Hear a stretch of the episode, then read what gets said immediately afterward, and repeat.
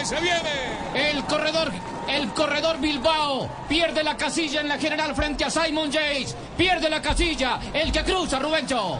Definitivamente pasa al frente el del Bahrein. Durísimo el remate. En la última exigencia ya aparece Vingegaard. Va a cruzar el pedalista de Dinamarca. Y de aquí para adelante lo demás es un rosario de segundos y minutos contra Pogachar que va a defender seguramente el segundo puesto. El tercero para Jace Cruz a Vingegaard en Pinilla. El corredor, el corredor Simon Yates se sube al quinto de la general. Tenemos cuasi campeón, es Blue Radio. Sentenciada la carrera, quien quede por llegar. Vamos a ir cerrando la información. Pepe Garzón entra Godú. Sí, señor, llega Goudou, llega también el otro pedalista del Jayco, Chris Harper. Así entonces va culminando esta décima séptima etapa, Rubencho. Rumbo a París, ya hay un hombre que triunfa. El ganador va a ser seguramente para los Campos Elíseos. El pedalista Jonas Vingegaard todavía no llega a Pocachar, está fundido. Lo acompañan varios de sus hombres. Es todo por ahora, compañeros, muy amables. Muchas gracias, actor Jaime Pinilla, Pepe Garzone, narró Rubén. Estamos en Mañanas Blue. Conduce Néstor Morales. No es el sonido de una alarma. Somos nosotros que hemos detectado un posible defecto en el airbag del conductor de los modelos Chevrolet. Cruz modelo 2010 a 2016. Orlando modelo 2012 a 2014. Tracker y Sonic modelo 2013 a 2018. Agenda ya tu cita en chevrolet.com.co, campañas de seguridad y cámbialo gratis. El 29 de octubre del 2023, los colombianos elegiremos a nuestras autoridades territoriales. Recuerda que solo si cambiaste de domicilio o regresaste al país, debes realizar el trámite para inscribir tu cédula de ciudadanía en cualquier sede de la Registraduría Nacional o en los puntos móviles de inscripción. El plazo vence este próximo 29 de agosto. Participa, vota y elige. Somos la Registraduría del siglo XXI, garantes de la democracia. Estás escuchando Blue Radio. Invierte tu dinero de manera inteligente con la cuenta para ahorrar de El Popular y disfrútala sin cuota de manejo. Hoy se puede, siempre se puede.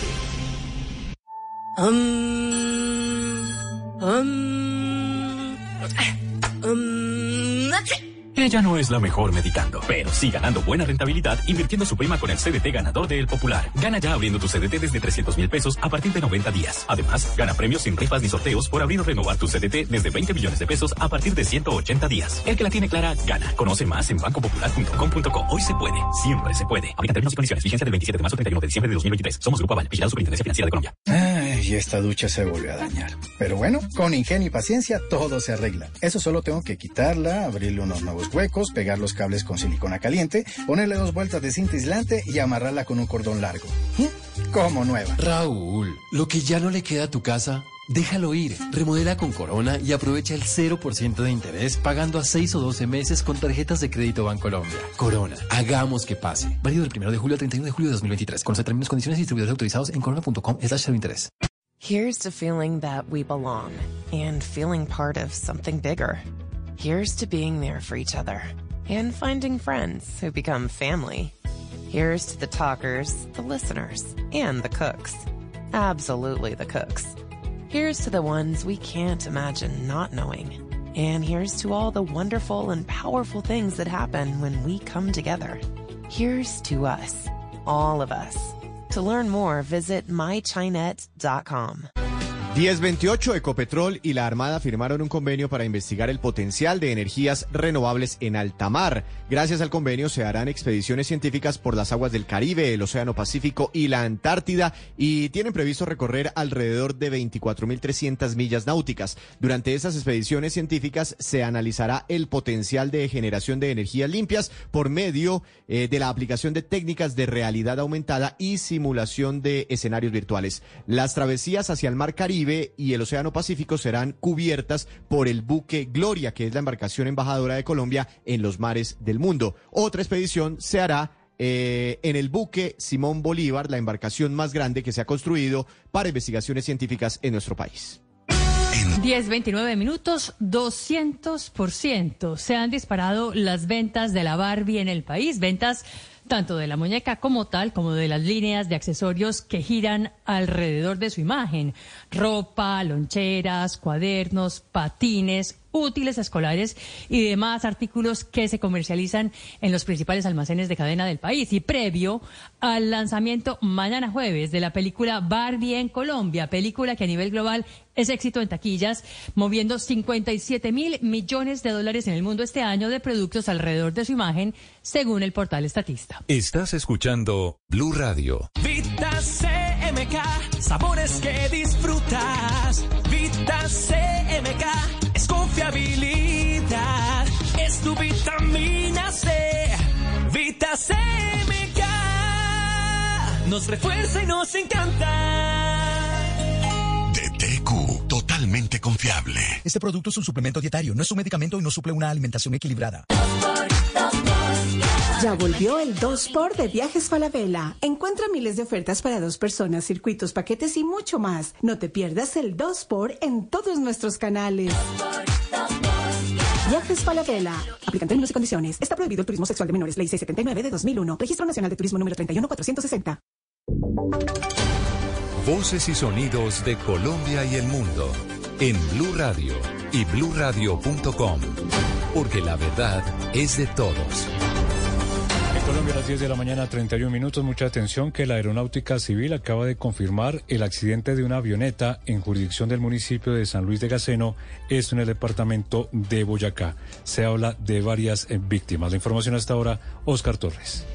Sí, señor Slobodan, pues es una información preliminar, pero que hasta ahora ya confirma la Aerocivil. Efectivamente, una avioneta eh, se estrelló en la zona rural de San, Lucen, San Luis de Gaceno, esto en el departamento de Boyacá. La emergencia se reportó en la vereda La Esmeralda, según las primeras versiones del accidente aéreo que habría dejado entre tres y, cuatro, eh, entre tres y cuatro personas heridas, pero también nos confirman que ya hay víctimas que en este momento el Cuerpo de Investigaciones de la Aerocivil está llegando a ese punto para confirmar quiénes son en este... Eh, las que terminaron heridas y también las que fallecieron después de este accidente aéreo. Hay que decir que también lo que se sabe es que en este punto las comunidades del sector describieron ver una avioneta que cayó eh, hacia las 9 y 10 de la mañana ya están llegando allí los organismos de emergencia para atender esta situación.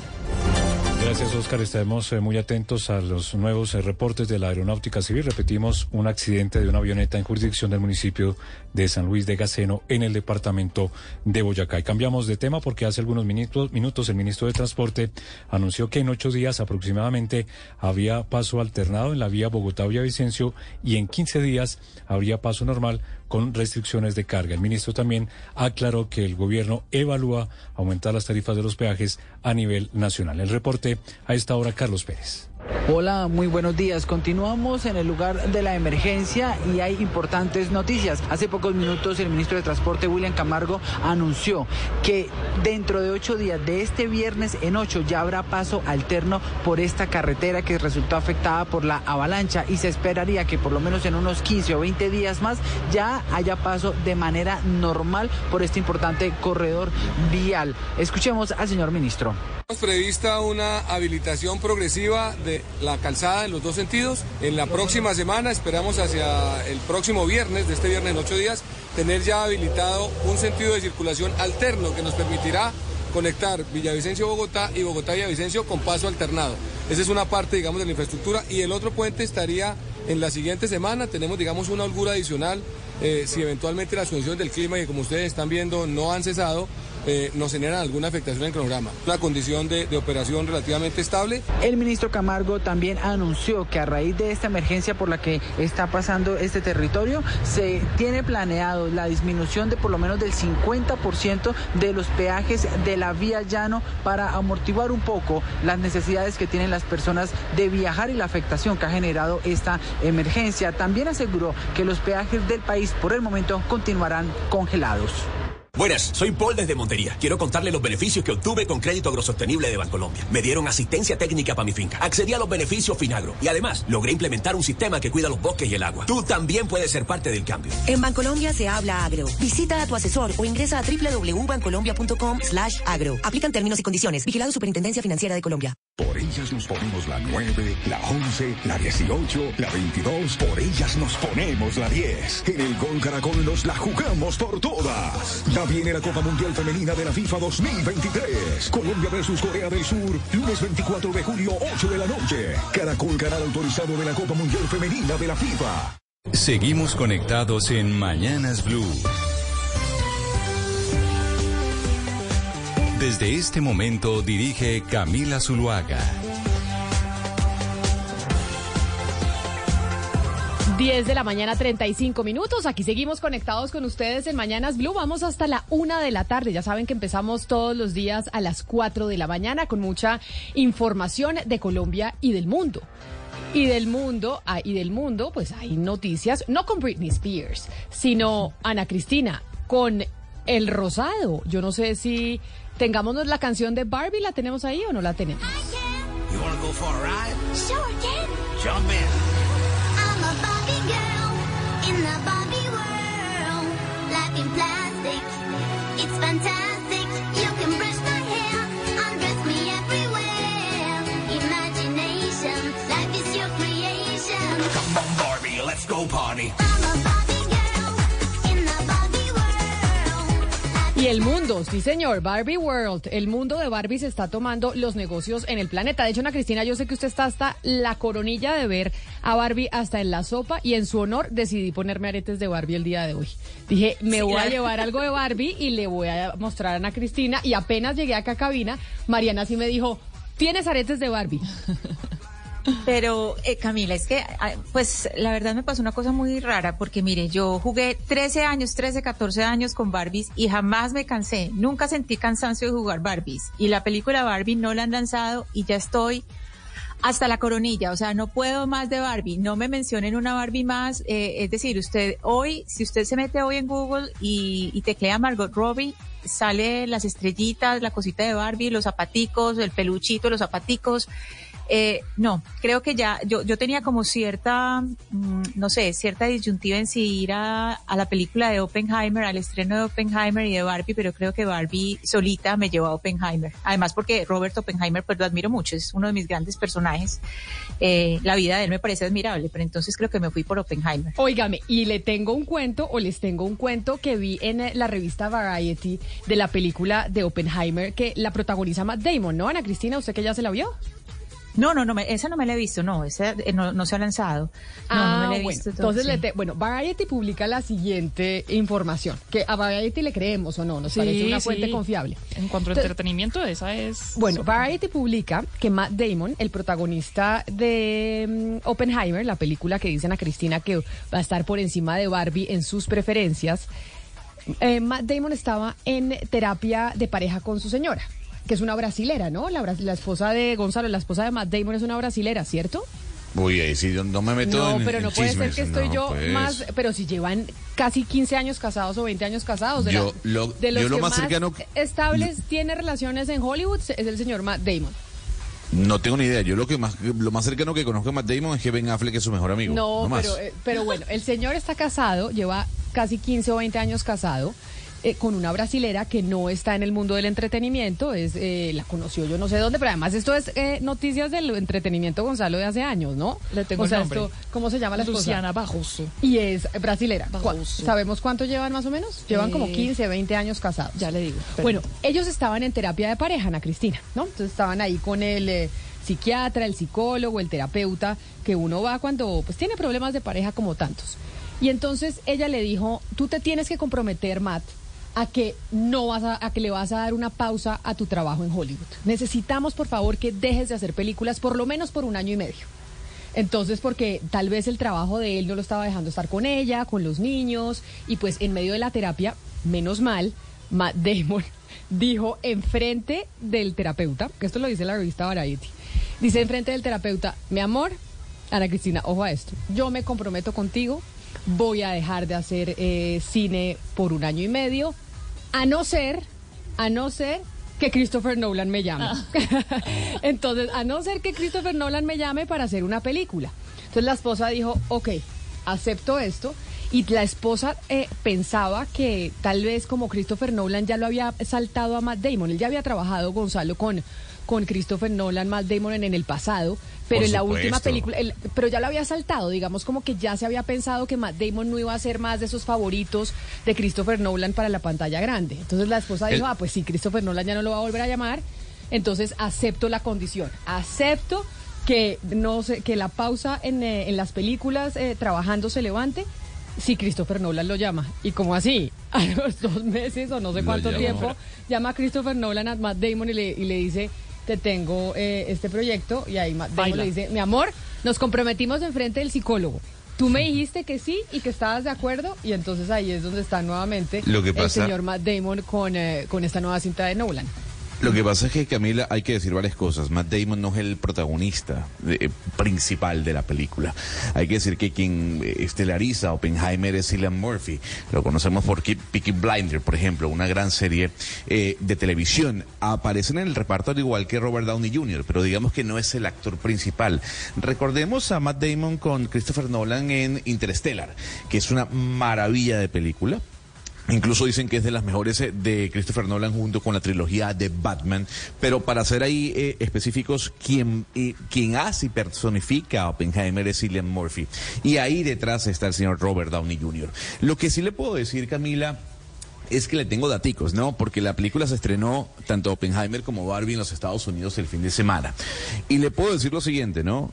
Bueno, dobló Barbie Oppenheimer, 110 millones de dólares de recaudación en 4.200 cines que fue estrenada la película, mientras que Oppenheimer tuvo 50 millones de dólares. Hay que decir, Oppenheimer, lo han dicho los críticos, es la película más larga y más densa que ha creado el señor Christopher ¿Cuánto Nolan. dura? Dura 3 horas 20 Uy, no. minutos. O sea, esa sí yo Eh, no sé si me la vería en el cine, creo que la espero para, que, para verla en la casa. Es que hay que verla en el cine, Camila, sobre todo Pero tres por horas algo y media. Gonzalo. Un momento, un momento. Hay que verla en el cine, y es lo que dicen todos los críticos, por el... em, para que usted sienta, para que usted viva lo que significó la práctica, esa, esa, esa, mm, esa puesta en escena de la bomba atómica. Lo que hizo Christopher Nolan, y dicen los expertos, con la, la, la, la puesta en escena de la explosión de una bomba atómica, hay que verla en el cine, no en la casa. por No, los pero tres de horas sonido, necesitamos que en Cine. Colombia Sí, nos no. pongan un break. O sea, Como en la India. O, o como en, o como en los teatros. el baño, cuando va al que- teatro, Pero, ti- pero Titanic duró tres horas. Titanic con duró tres horas. Y Sí, nadie se quejó. Adol Cami- Eso, eso está bien. Con unos 15 intermedios. La sí. lista de Children, Intermedio, la lista de va. Children duró 3 horas 15 y bueno, creo que era, era es una muy buena película de los años 90, pero pero pero es- después de 3 horas es insoportable estar sentado en una Pues sala de cine. decirle, Camila. Pero si la película es buena, sí. Un, me- pues un mensaje al señor Munir Fala de, de Cine Colombia, que si tal vez piensa que para esta película de Oppenheimer,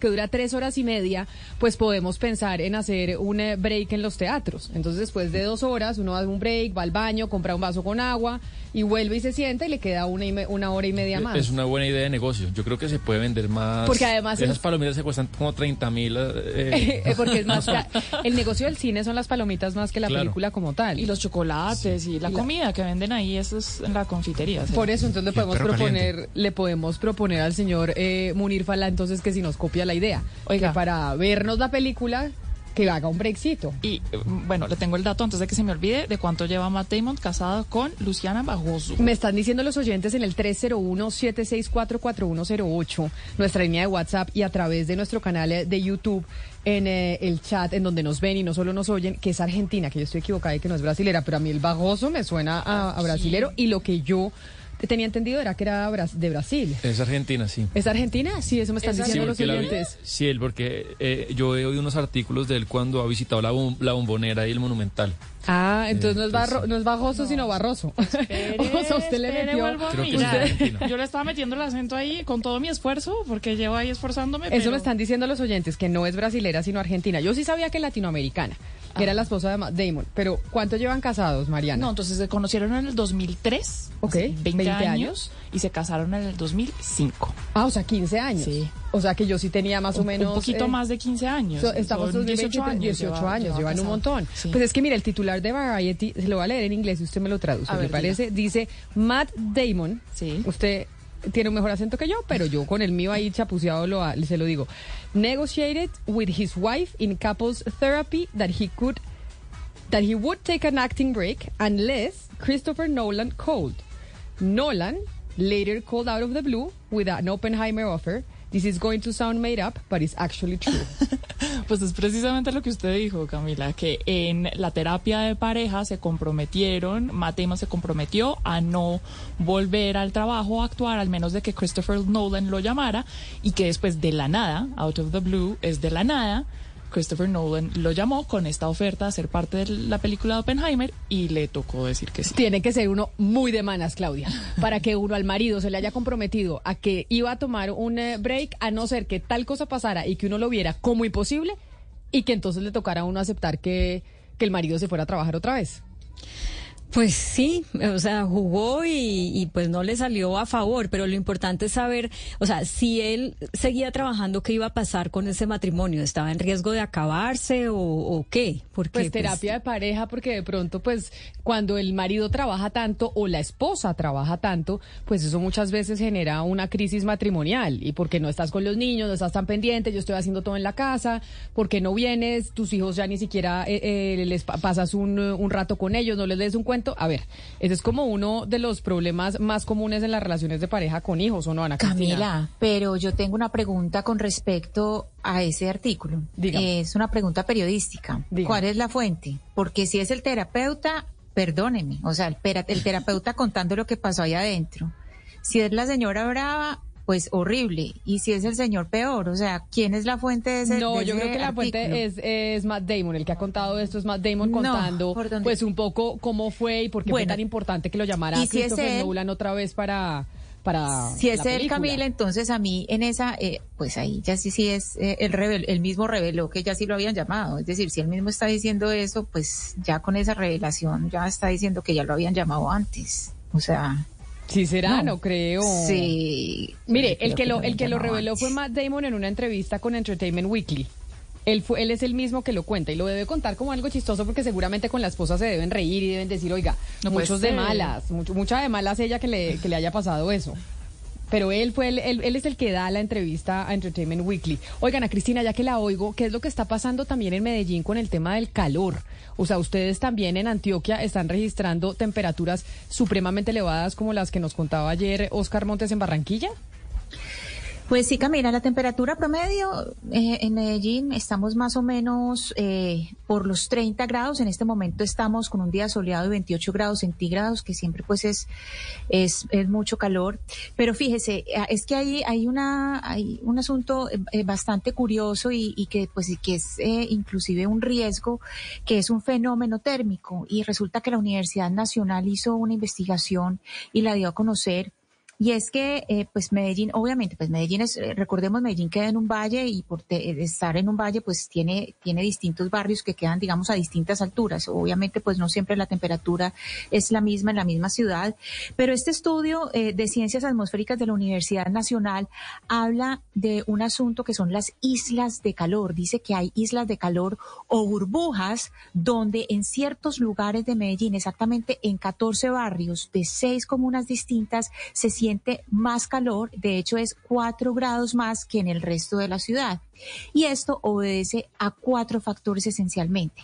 Primero, pues al exceso de urbanización, dicen los investigadores de, la Universidad Nacional, primero al exceso de urbanización en ciertas áreas.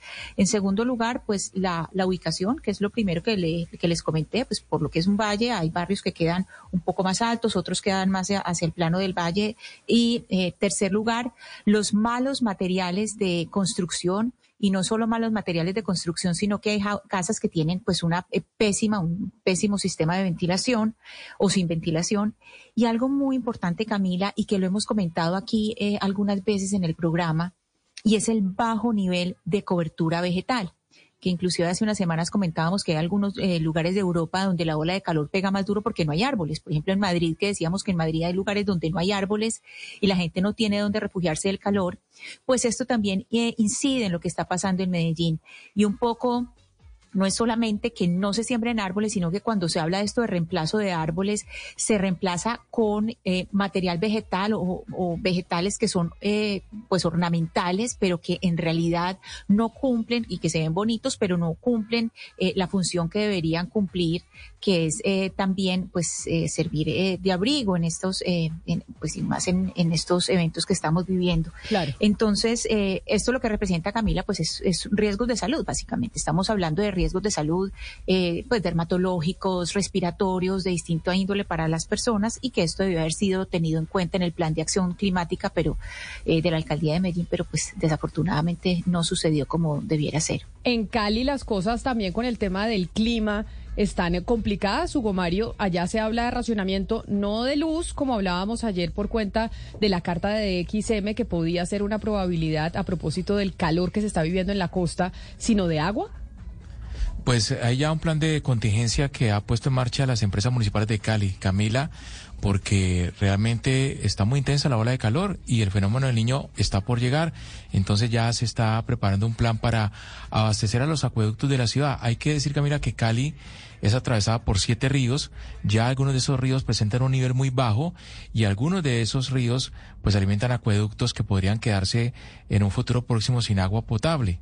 Entonces, eh, como comparte ese plan, las empresas municipales lo que han, eh, eh, digamos, planeado es que el río Cauca, que es el más grande que atraviesa la ciudad, que abastece al 70% de Cali, sea el que abastezca a esos acueductos que podrían quedarse secos en los próximos días. Esperemos a ver cómo le va al río Cauca, Camila, que también ha bajado el nivel, pero no tanto. Es un río, el segundo más importante de Colombia y podría, digamos, que ser la gran fuente de agua para esta crisis que se presenta por la temporada seca en esta zona del país también, Camila. Oiga, me sabe que ayer cuando estábamos hablando, Oscar, que yo le recordaba por cuenta del calor que usted estaba registrando, 36 grados centígrados, me acuerdo, y una sensación eh, térmica un poco casi de 40 grados. ¿Hoy cuánto registra Barranquilla? Camila, estamos un poquito más bajito, 32. Y, y también la sensación térmica sigue siendo alta, pero es que este promedio, Camila, 32, 36, 34, en la ciudad no se había vivido desde hace mucho tiempo, ¿sabe? Siendo Barranquilla, por supuesto, calurosa. Mucha, había mucha brisa. Es que se siente, la, la, la sensación térmica es tan alta, Camila, porque ni siquiera la brisa. Yo ayer hice un recorrido por la ciudad varias partes y veía la, de verdad la ciudad quieta. Quieta es porque el, calor es tan intenso que hasta los árboles están en- de verdad en una, en, una, en una quietud terrible. Pero, pero sí, Camila, el, el calor en Barranquilla es insoportable, le vuelvo, le vuelvo a decir. Óigame, es que después de que nosotros mencionamos lo que había dicho aquí la señora Noemí Arboleda, gerente de XM, en marzo, donde mencionamos que ella, eh, le cuando le preguntamos sobre el fenómeno del niño, que si había posibilidades de racionamiento y ella dijo que no. Pues sabe que varias personas del sector, Oscar, se comunicaron con nosotros y nos dijeron que ella, la doctora Arboleda de XM, con quien hemos como nos hemos comunicado para ver si salen estos micrófonos y nos puede dar una respuesta frente a las comunicaciones de XM que están siendo muy cuestionadas en estos momentos. En el 2016 XM hizo exactamente lo mismo, que era lo que yo le mencionaba ayer, no me acuerdo si era a Claudia, sobre un libro que escribió Mauricio Cárdenas, exministro de Energía y exministro de Hacienda, que él cuenta en su libro eso precisamente. En el 2016, cuando el país estuvo a punto de un racionamiento, la doctora Arboleda, gerente de XM, aseguró en múltiples entrevistas y muchas veces que el país estaba bien. Y de la noche a la mañana, de la noche a la mañana, en el 2016, la señora Arboleda envió una carta, como la que envió esta semana Sebastián, de que habría un posible apagón, que fue lo mismo que pasó en esta oportunidad. De hecho, hace nos enviaron los que están conectados con nosotros a través de nuestro canal de YouTube pueden ver ahí un comunicado a la opinión pública que envió XM en mayo de este año. Ese comunicado explicaba por qué Colombia pues podía estar tranquilo en términos de seguridad energética si eh, llegaba el fenómeno del niño, que no pasaba nada, esto en mayo. O sea, nosotros le preguntamos a la señora Arboleda de XM en, en marzo. Nos dijo, no, aquí puede llegar el niño, no importa. De todas maneras, tenemos garantizada la seguridad energética. En mayo emiten este comunicado que estamos viendo ahí en eh, nuestro canal de YouTube para aquellos que están conectados con nosotros a través de Blue Radio en vivo en YouTube. Pero no solo eso, hubo una entrevista que dio en el periódico El Tiempo, también en, ma- en mayo, y vamos a sacar eh, el extracto específicamente, que dio Jaime Alejandro Zapata, el gerente del Centro Nacional de Despacho de XM, en donde, como leen ustedes ahí, aseguró que no hay ningún riesgo de racionamiento de energía en Colombia y que el sistema nacional está para atender el consumo de los usuarios cuando llegue el fenómeno del niño. Esto es XM en mayo. Entonces, marzo no hay riesgo de fenómeno del niño, no hay eh, riesgo de apagón, así llega el fenómeno del niño. En mayo vuelven y les preguntan y dicen, no, no hay riesgo, tenemos todo garantizado. Y entonces la gran pregunta es, yo no sé si usted habrá averiguado, Sebastián, ¿a qué se debe que XM haya cambiado de parecer esta semana? Para generar un pánico, para que entonces el, el- el precio de las tarifas que ya hemos explicado aquí muchas veces, pues se mueve también como tema de expectativa frente al mercado, de si la, la bolsa de energía va a estar eh, el kilovatio mucho más caro eh, para el futuro o no. ¿A qué se debe que XM haya sacado esta comunicación? Pero le digo una cosa antes de que me responda. Tenemos una fotografía de un viaje en donde estaban precisamente en Europa. Acuérdense que la ministra Irene Vélez estaba en Europa. Y ahí vemos a la gerente de XM, a la doctora eh, Noemí Arboleda. Es la, la de morado. La de morado, la que tenemos ahí señalada con, eh, con la flechita roja. Sí es morado, quienes están conectados. ¿Es morado? Es Sí. morado, sí, es lila. Ah, sí, sí. La- quienes están conectados a, eh, a través de nuestro canal de YouTube pueden ver la foto. Esa es la doctora Noemí Arboleda. Ahí en la mitad se ve a la exministra o a la ministra saliente Irene Vélez y ellas estaban juntas la semana pasada. Estaban juntas. Y la, la señora Noemí Arboleda no le dijo nada a la ministra Irene Vélez. Y, y sacamos comunicado esta semana de que es que tenemos posibilidad de racionamiento generando el pánico y el temor que es que le digan a uno que puede existir por el fenómeno del niño que se nos vaya a ir eh, Pues- la luz en ciertas zonas del país, sobre todo en la costa caribe. Pues us- usted me pregunta, yo le respondo porque esta empresa pues ya le da miedo quedar fuera de la foto. ¿Y cuál es la foto? Que ya muchas personas importantes del sector pues están mosca, están asustados. El, el- el comunicado, la carta que mostramos ayer del sector energético es eso. Si va a haber racionamiento no, no se sabe. Na- nadie lo sabe, Camila, porque cuánto va a afectar el fenómeno del niño, nadie lo puede predecir, nadie tiene la bola de cristal. Hoy, en entrevista en Bloomberg, eh, se la recomiendo a usted y a los compañeros, y a los oyentes, eh, el jefe de América Latina de JP Morgan dice eso, no sabemos el fenómeno del niño cuánto va, a- va a impactar a Colombia, pero sí se están cumpliendo una serie de condiciones muy malas, el peor cóctel de todos para que haya racionamiento, Camila. Alto fenómeno del niño, que no la expansión de oferta energética pues no se haga, todos los eh, proyectos de la, de la Guajira, el tema de Hidroituango, es decir, todo lo malo que puede pasar, si pasa, pues habrá racionamiento. Y ya personas del sector, los exministros Amilcar Acosta, Diego Mesa, hay gente que está diciendo, oiga, la cosa se está poniendo oscura y pues esta empresa no va a quedar fuera de la foto y quedando en una, pues creo yo, en una Pero- pero, vergüenza histórica de, Sebastián, de mire- negar lo que, porque nadie está, eh, lo último, Oscar, nadie está diciendo va a haber racionamiento, porque nadie lo puede saber, pero sí la probabilidad cada día pues puede acrecentar. No, pero, pero es que Sebastián, el anuncio de que posiblemente podría haber racionamiento ya se dio. Y ese solo anuncio produce un efecto inmediatamente, sobre Claro. todo en Colombia y sobre todo en la región Caribe, que vivimos el apagón del 92 y, la- y lo que pasó en el 2016 también, toda la emergencia que se vive. De tal manera que el solo anuncio produce un efecto eh, en general, no solamente en, las- en la posibilidad de que, oiga, van a subir las tarifas, la incomodidad que eso causa, el efecto en la economía. Es decir, lo- realmente yo creo que en estos casos hay que, lo- y lo dije ayer, hay que ser mucho más responsables a la hora de hacer este- este- esta serie de anuncios, porque inmediatamente tiene un efecto, independientemente de que ve- veamos dentro de unos meses cuál va a ser re- realmente el impacto que va a tener el, el- el fenómeno del niño. Pero ya el solo anuncio, por supuesto que altera mercados, eh, bueno, las tarifas, la gente Pero es está que el riesgo es nerviosa. real. Claro. No, pero, pero, pero no se sabe si es real o no. La pregunta es si XM está haciendo los cálculos reales. Es decir, XM se ha equivocado muchas veces en esos cálculos y por eso es importante que la doctora Noemí salga y ponga la cara y diga por qué razón. En marzo, en mayo, dijeron que no y ahora, ahora salieron a decir que sí. De hecho, mire, acá hay otra carta, la estamos publicando en estos momentos a través de nuestro canal eh, de YouTube que le envían a la doctora María Noemí Arboleda Arango, le envía la UMPE, que es la Unidad de Planeación Mineroenergética, que tuvo conocimiento de ese comunicado que dio XM a la opinión pública el 17 de julio del 2023.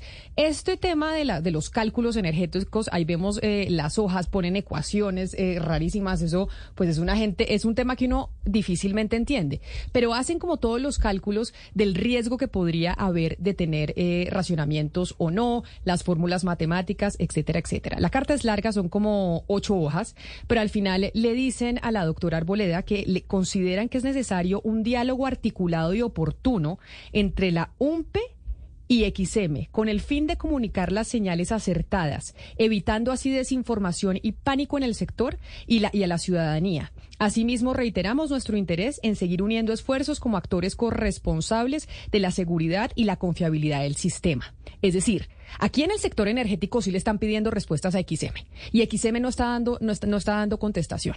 Por eso hemos insistido a la doctora Arboleda que nos salga y nos responda. Así como habló con nosotros en marzo, nos diga por qué en marzo dijo que no había fenómeno, que no iba a haber eh, riesgo de racionamiento. En mayo uno de sus eh, funcionarios dice exactamente lo mismo, uno a través de un comunicado a la opinión pública y otro a través de una entrevista al periódico El Tiempo, como le acabamos de mostrar.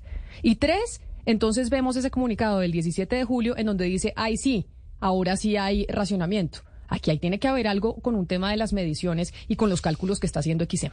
Y además sería bueno también entender que yo no lo tengo tan claro. XM es un actor privado, público, mixto, pertenece a ISA. ¿Cómo está funcionando el tema de XM cuando en cierta parte puede terminar siendo arte y parte? Porque cualquier pronunciamiento que haga la empresa, pues termina afectando el, el valor eh, del kilovatio, que al final, ¿quiénes, los, ¿quiénes lo pagamos? Nosotros, los ciudadanos. Porque esto lo único que determina al final es cuánto vamos a pagar nosotros, Mariana, en la factura de la luz. Yo entiendo que XM es una filial de ISA. Ahora, en cuanto a lo que usted dice de cómo se calcula si vamos a tener que entrar en racionamiento o no, yo diría que sí, eso, eso tiene que ser unas cifras muy juiciosas y unos cálculos muy juiciosos que se tienen que hacer, pero también usted tiene que entender que en esos modelos de escenario, porque se llaman así, modelos de escenarios, pues hay muchas incertidumbres. Y yo creo que en este momento lo que estamos viendo en el desarrollo de este fenómeno, con estas eh, temperaturas tan calientes que estamos viendo, no solamente en Colombia, sino alrededor del mundo, pues esos cálculos no se, no se pudieron prever. Entonces puede que esas incertidumbres, es decir, adelantarse a este tipo de escenarios siempre es complicado. Yo no, no, le, no le sé hacer los cálculos y no he mirado los cálculos de XM. Entonces no le sé decir si fallaron o no. Lo que sí le puedo decir es que son muy complejos de hacer. Claro, y eso son, le digo. O sea, son demasiado, es muy, una- un cálculo de un escenario es demasiado complejo de hacer, sobre todo con un fenómeno del niño como estamos viendo en este momento, con los fenómenos climáticos que estamos viendo en este momento, son unas incertidumbres a las que no nos habíamos afrontado nunca jamás. Y eso cambia los cálculos que hicieron en el pasado. Entonces eso también puede pesar, Camila. Claro, pero venimos diciendo y advirtiendo del fenómeno del niño y de que este año iba a ser más caliente, eso que usted menciona, esto lo venimos advirtiendo desde hace meses. Sí, pero O no sabíamos es- que iba a ser así. Pero ¿cómo, Mariana, Pero si gente- hablando, por no, favor, Mariana, si, hay si gente se viene sector- diciendo desde hace rato. Hay gente del sector que sí es- está mosca con esto hace meses. Yo no le puedo decir el nombre, pero hay una de las eléctricas más importantes del país.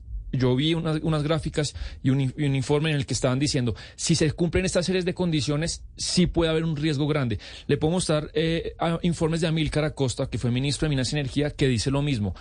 No sabemos si va a pasar, pero, pero sí, eh, sí la gente está pues eh, con el signo de interrogación en la frente. Y además, pero esto que le estoy diciendo, la UMPE es Ministerio de Minas y Energía, que le envía XM y dice, decimos, tenemos modelos distintos, modelos distintos de cálculo. En el 2016 pasó exactamente lo mismo Ya. con XM. El ministerio, en esa época, gobierno Juan Manuel Santos, los modelos que corría el ministerio frente al tema de la demanda de energía y, y el suministro eran muy distintos a los de XM y en ese momento se dijo que los modelos de XM eran inexactos. Por eso en el comunicado que lo estamos mostrando, a ver si Lucas me ayuda nuevamente a mostrarlo, la carta que le envía el eh, ministerio, es, no, ese es el comunicado de prensa de XM, la carta, la carta que le envía el eh, ministerio a XM diciendo, oiga, tenemos modelos distintos, mire cómo están las cosas, de pronto no generen este pánico, porque la gente como, pues como Oscar y como, la- como yo, diciendo, vamos a tener racionamiento y cuánto plata vamos a tener que pagar más por el eh, pues por el recibo de la luz. Sí. Entonces, sí, como le digo, yo no, no conozco los cálculos y lo que usted y Sebastián me dicen, que si hay estas discrepancias entre XM y otras eh, entidades que también y otras organizaciones que también son parte del sector energético, sí hay una preocupación en cómo XM hace sus cálculos.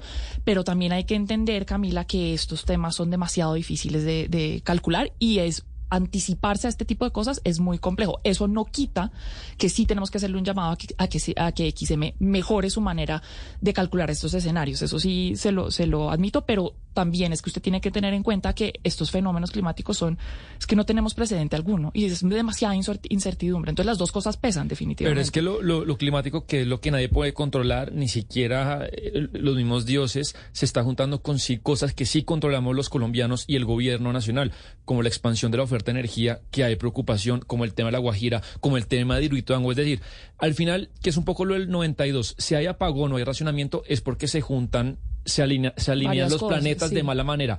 Y si se alinean cinco planetas, pues ahí sí siéntese. No, y lo, peor- lo que es- usted sí tiene razón es que hay que estar preparado frente al peor escenario. Es decir, la- el gobierno tiene que estar en capacidad de imaginarse el peor escenario de todos. Claro, pero, aquí- pero la pregunta es, y que yo sé que le estamos, eh, co- como por la salida de Irene Vélez, yo no quiero exculpar al Ministerio de Minas ni mucho menos, pero XM es el administrador del mercado, gestiona mucha información, define muchas cosas.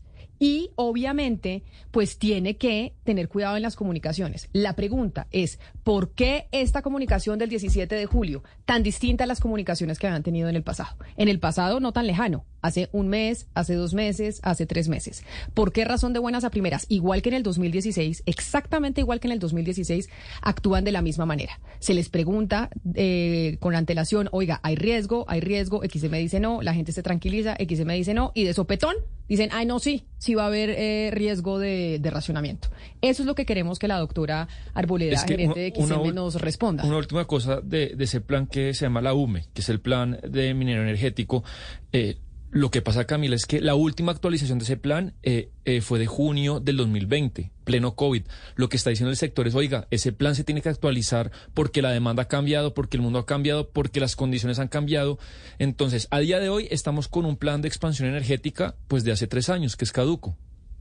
Hablando de lo que dice Mariana Sebastián, 11 de la mañana, 5 minutos, en temas internacionales que están relacionados con estos fenómenos climáticos que no habíamos visto antes, Gonzalo, la Organización Meteorológica Mundial eh, dice que la ola de calor, por lo menos en el hemisferio norte, eso nos golpea a nosotros un poco, pero en el hemisferio norte se va a seguir intensificando. De hecho, si usted mira, por ejemplo, creo que es la portada del New York Times el día de hoy, muestran cómo las altas temperaturas en Phoenix, Arizona, pues están marcando récord en los termómetros.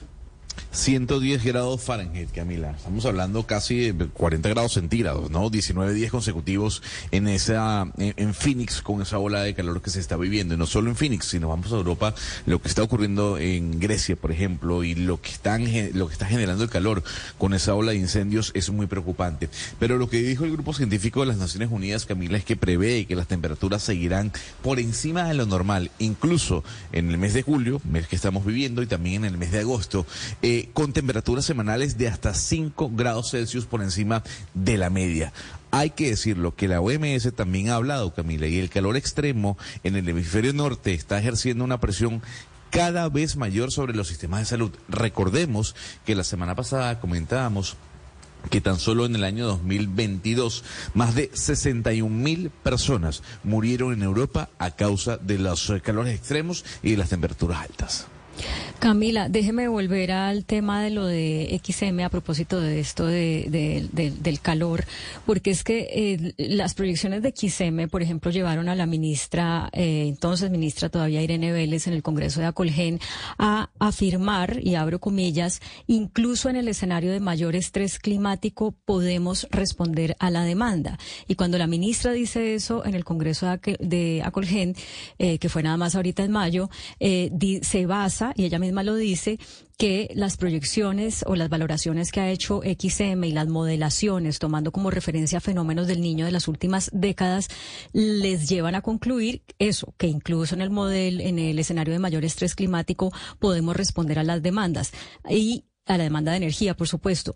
Y da las cifras. Dice, cuando es, en este momento eh, estamos en 80% eh, de reservas eh, de los embalses. Son las mayores reservas en las últimas dos décadas. Cuando nos tocó el fenómeno del niño en 2010, estábamos 10 puntos por debajo de las reservas hídricas y en el 2016, 17 puntos por debajo. Hoy estamos en un escenario que nos permite, incluso en el mayor estrés climático, poder responder a la demanda de energía. Entonces, sí es muy relevante lo que XM eh, diga, porque es la información que usa el gobierno y sus funcionarios para tomar decisiones. Uno se pregunta si XM hubiera dicho eh, hace unos meses, oiga, sí podríamos entrar en un escenario de racionamiento, qué políticas hubiera podido liderar eh, Irene Vélez desde el Ministerio de Energía para eh, reducir el consumo o, bueno, para otro tipo de, de medidas que nos permitieran estar en un, en- de verdad, en un, en un escenario de no apagón. Mire, es que por eso XM tiene que responder Y es que XM hizo quedar mal a Tomás González, que acá hemos dicho muchas veces que Tomás González, como ministro de Minas en el gobierno de Juan Manuel Santos, esa sí era una persona que tenía los pergaminos, que tenía los conocimientos, y Tomás González, igual que Irene Vélez, como usted lo está contando en el Congreso de Acolgen, y Tomás González en el 2016 quedó como un zapato por cuenta de XM y de los pronósticos mal hechos de XM. En esta oportunidad, pues sería bueno que XM respondiera por qué no se aprendió de los errores y está pasando exactamente lo mismo. Y es porque no le dieron la información adecuada y correcta al Ministerio de Minas y bueno, a la opinión pública. 11 de la mañana, 9 minutos. Tenemos una noticia de última hora. La noticia del momento en Blue Radio. Y la noticia del momento, Diana, tiene que ver con un accidente de muerte de varios eh, políticos en una avioneta en el departamento del Meta. Sí, Camila, infortunadamente se confirma que la avioneta que venía desde Villavicencio iba hacia Guaymaral, pero se desplomó en San Luis eh, de Gaceno, en Boyacá. Seis eh, tripulantes, Nora Tobar, ex embajadora de Colombia en República Dominicana y ex senadora, su esposo Guillermo Pérez, el diputado del Meta Dimas Pandales, el precandidato a la gobernación del Meta, Felipe Carreño, y el concejal de Villavicencio, Oscar Yesid Rodríguez, todos ellos del Centro Democrático y además el piloto que iba eh, piloteando esta, esta aeronave. Camila, lo que se sabe hasta el momento es que las seis víctimas habrían sido fatales. Eh, el presidente Álvaro Uribe precisamente trinó, no sé si usted eh, lo vio, eh, hablando precisamente de la noticia y él dice que espera más desarrollo. Ahora mismo le puedo decir que la aeronáutica civil no confirma eh, todos los nombres, pero quienes sí nos confirman son los del Partido Centro Democrático, que ellos eran quienes iban en esta avioneta que se precipitó a las 7 y 40 minutos de la mañana. Lo que trina el presidente, el expresidente Álvaro Uribe hace 40 minutos es que una terrible noticia sobre el accidente fatal de nuestros compañeros del Meta Nora Tobar y su esposo Guillermo. Pendientes de más información sobre esa tragedia. La, la, información adicional que tenemos es que iban seis personas en esa avioneta, pero no se sabe todavía a qué obedece el accidente. Sí, no, no se tiene información a qué, a qué se debe el accidente, Camila, pero ya se habla de que eh, todas las personas que iban en la avioneta habrían sido en este momento víctimas mortales. Bueno, pues un sentido, Nora Tobar, eh, embajadora en República Dominicana, en algún momento que, eh, ex embajadora en República Dominicana, en algún momento tuvo unos cuestionamientos la representante, ex representante de la Cámara, Nora Tobar, que después fue embajadora, por cuenta de que estuvo de vacaciones aquí en Colombia sin avisar eh, completamente que se retiraba de la embajada para venir al país a hacer no sé, o, o unas intervenciones médicas. Sí, exactamente, acá lo dijimos en Blue, ese fue uno de los cuestionamientos que tuvo, en algún momento también quiso aspirar a la gobernación eh, del Meta y estaba precisamente con el candidato del Centro Democrático a la gobernación del Meta, que también habría perdido la vida en este accidente. 11 de la mañana, 12 minutos. Vamos a hacer una pausa y ya regresamos aquí con ustedes a Mañanas Blue.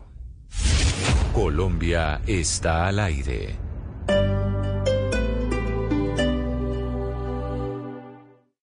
Esta es Blue Radio. Sintonice Blue Radio en 89.9 FM y grábelo desde ya en su memoria y en la memoria de su radio. Blue Radio, la alternativa.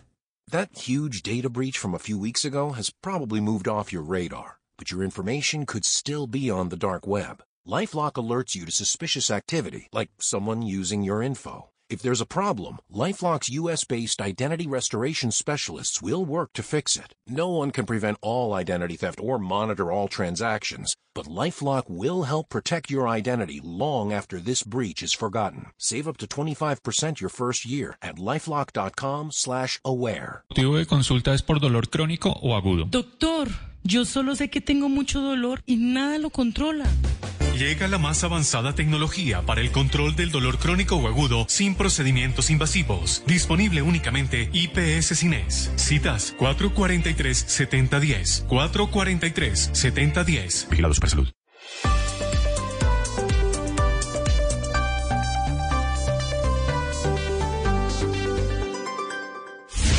Colombia está al aire.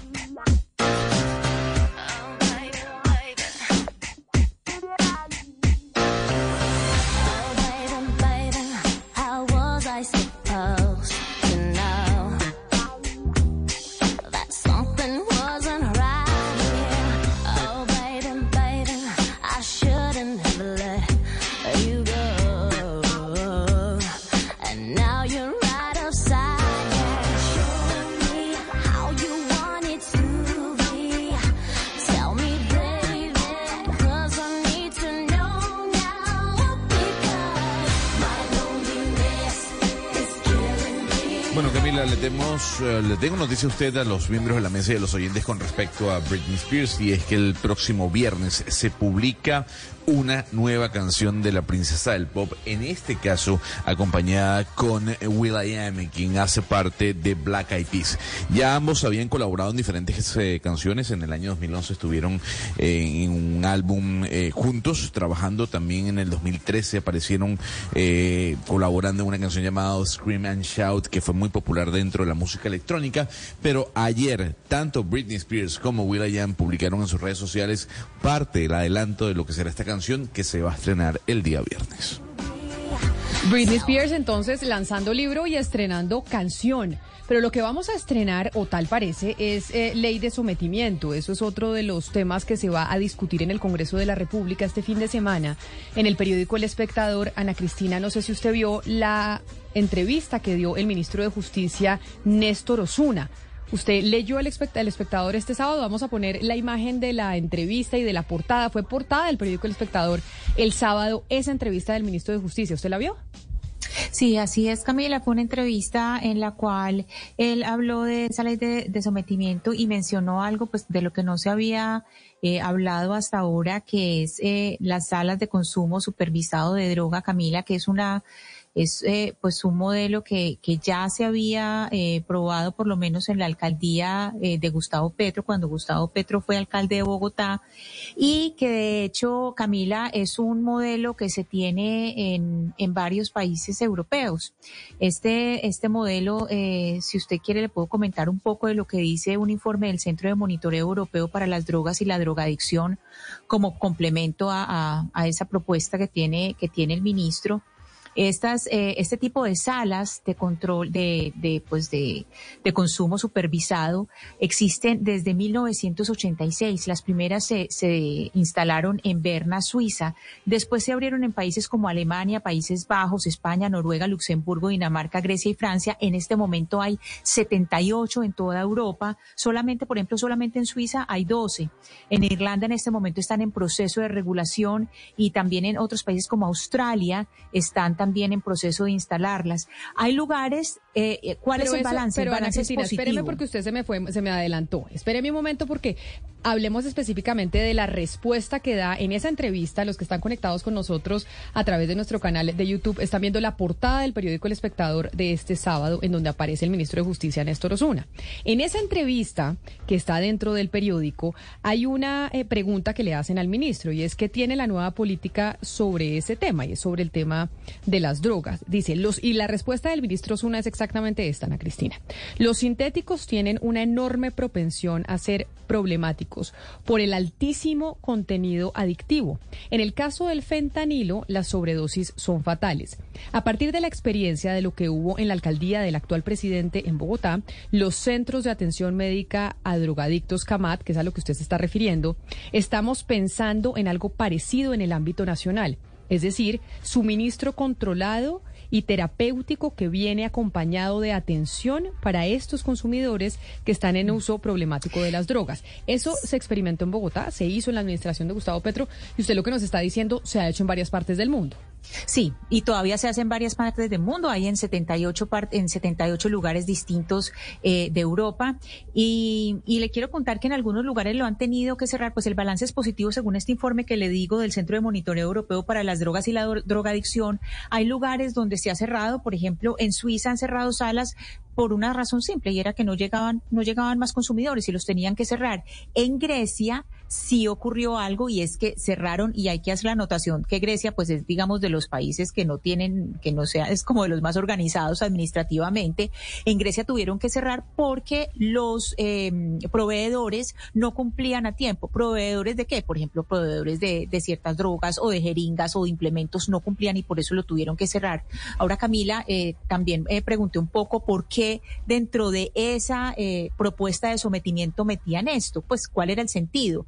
Y me explicaron dos cosas. Por un lado, que es para eh, digamos, y, y hago aquí un poco el, el- el paralelo con lo que hizo Causa Justa con el aborto.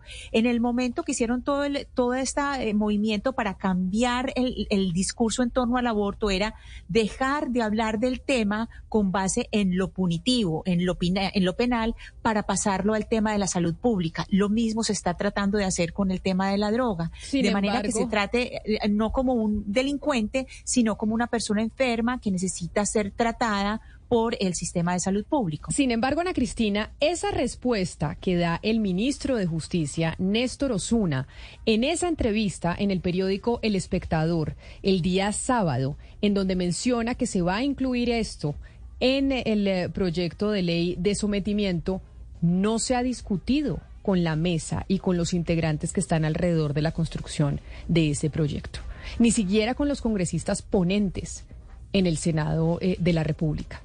¿Por qué razón el ministro de Justicia, Néstor Osuna, habló de eso en el periódico El Espectador este fin de semana, si cuando llamamos a consultar con personas del Congreso de la República y además personas que están detrás de la ley de sometimiento dicen que eso no se ha discutido, que eso no se ha hablado, que eso no se ha aprobado?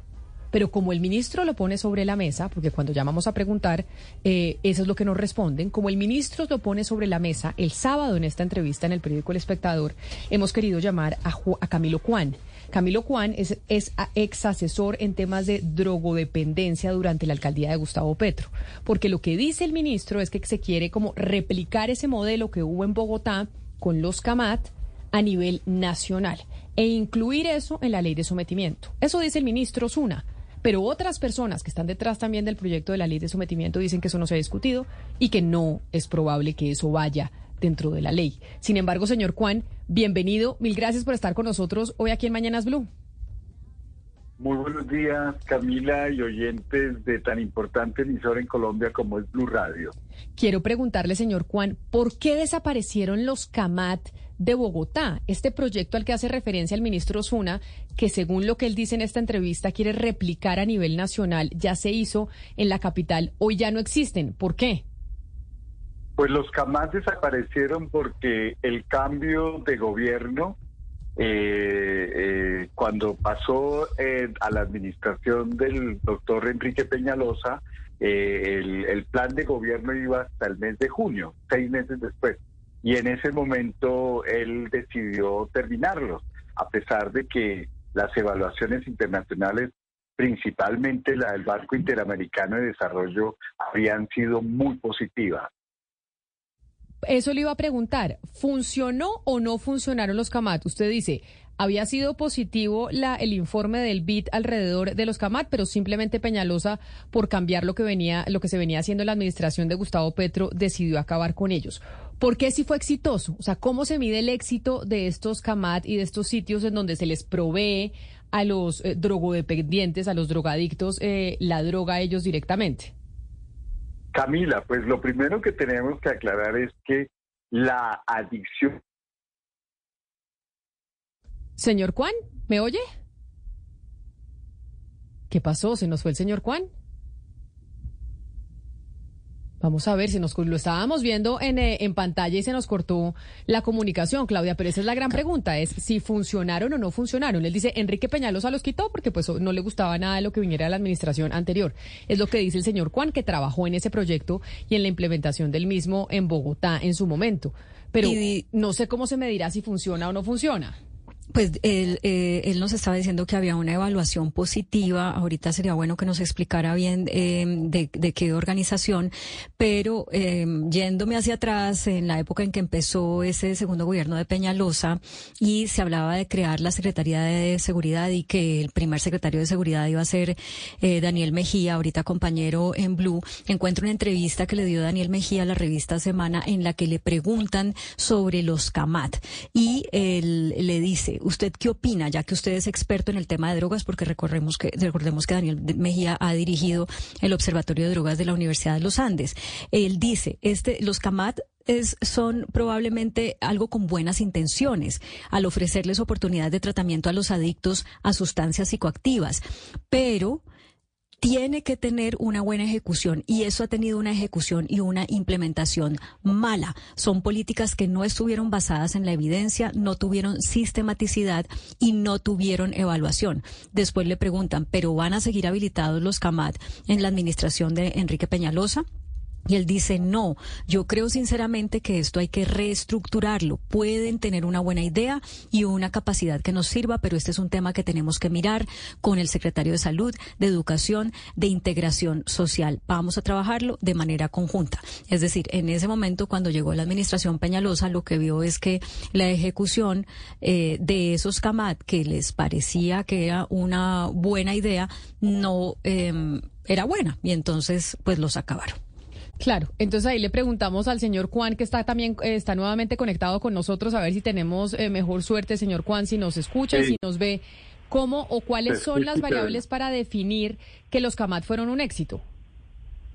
Pues primero que todo, la claridad que yo quería decir era que la, la adicción es una enfermedad crónica, recidivante y neurodegenerativa mientras no se trate.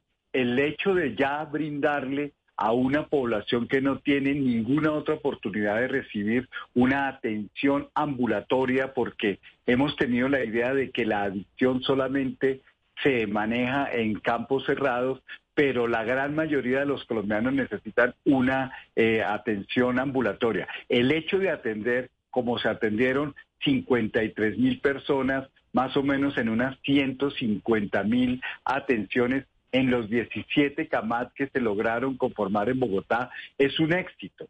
No podríamos hablar que el único éxito es que acabe o no acabe con la, la adicción, puesto que es una enfermedad que tiene que ser como la diabetes o como la hipertensión, una enfermedad a la que hay que darle tratamiento en el tiempo. Entonces, el éxito es haber podido atender 53 mil bogotanos adictos y que 53 mil bogotanos que no tenían ninguna otra oportunidad y sobre todo aquellos habitantes de la calle pudiera acercarse y que tuviera un equipo interdisciplinario donde no solamente se atendía su tema de adicción, sino también todas las enfermedades colaterales que estaban ligadas a su consumo, por ejemplo, de bazuco y eh, también se podían atender de odontología y se les podía dar otro tipo de, de, de, tratamiento. Por supuesto que los tiempos son diferentes. Hace 10 años que se inició, en el 2012 hasta el 2016, al día de hoy la, la, el contexto es diferente.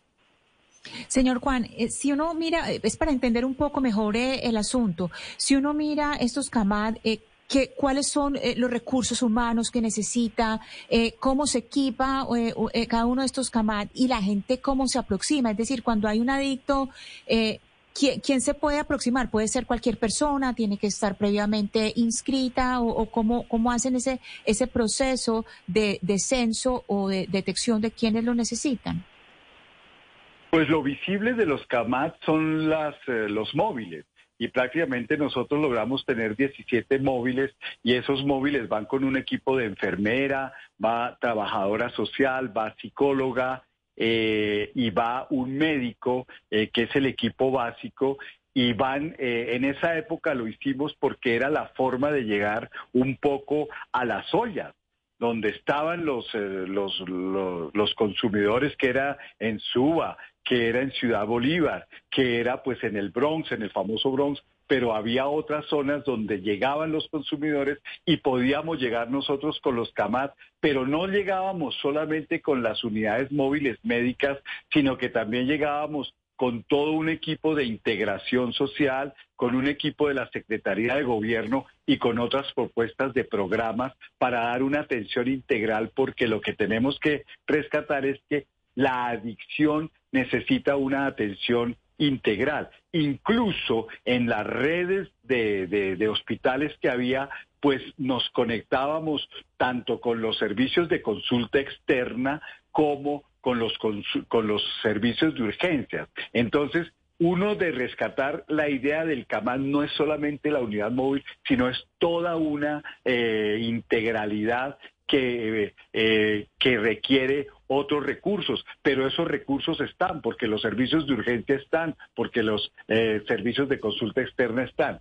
Y pues el básico que tú me Juan. preguntas, sí, Perdón, termine y, y para hacerle una siguiente pregunta. no, no, dale, dale con la pregunta. Ah, Bueno, eh, sí, es que hace un momento cuando se cayó la llamada estábamos eh, haciendo referencia a unas declaraciones que dio el que en esa época iba a ser el secretario de Seguridad, Daniel Mejía, sobre los CAMAD, digamos, la argumentación para que el gobierno Peñalosa no continuara los CAMAD. Y él lo que dice es que, o lo que dijo en su momento, es que eran una buena intención, pero que la ejecución había sido mala. Usted nos mencionó en su primera respuesta que Ah, hubo una evaluación, no recuerdo si nos dijo eh, de parte de qué organización, eh, diciendo que, que era positivo lo que estaban haciendo con los CAMAT. Por favor, háblenos de, de qué organismo y qué, qué más decía exactamente esa evaluación.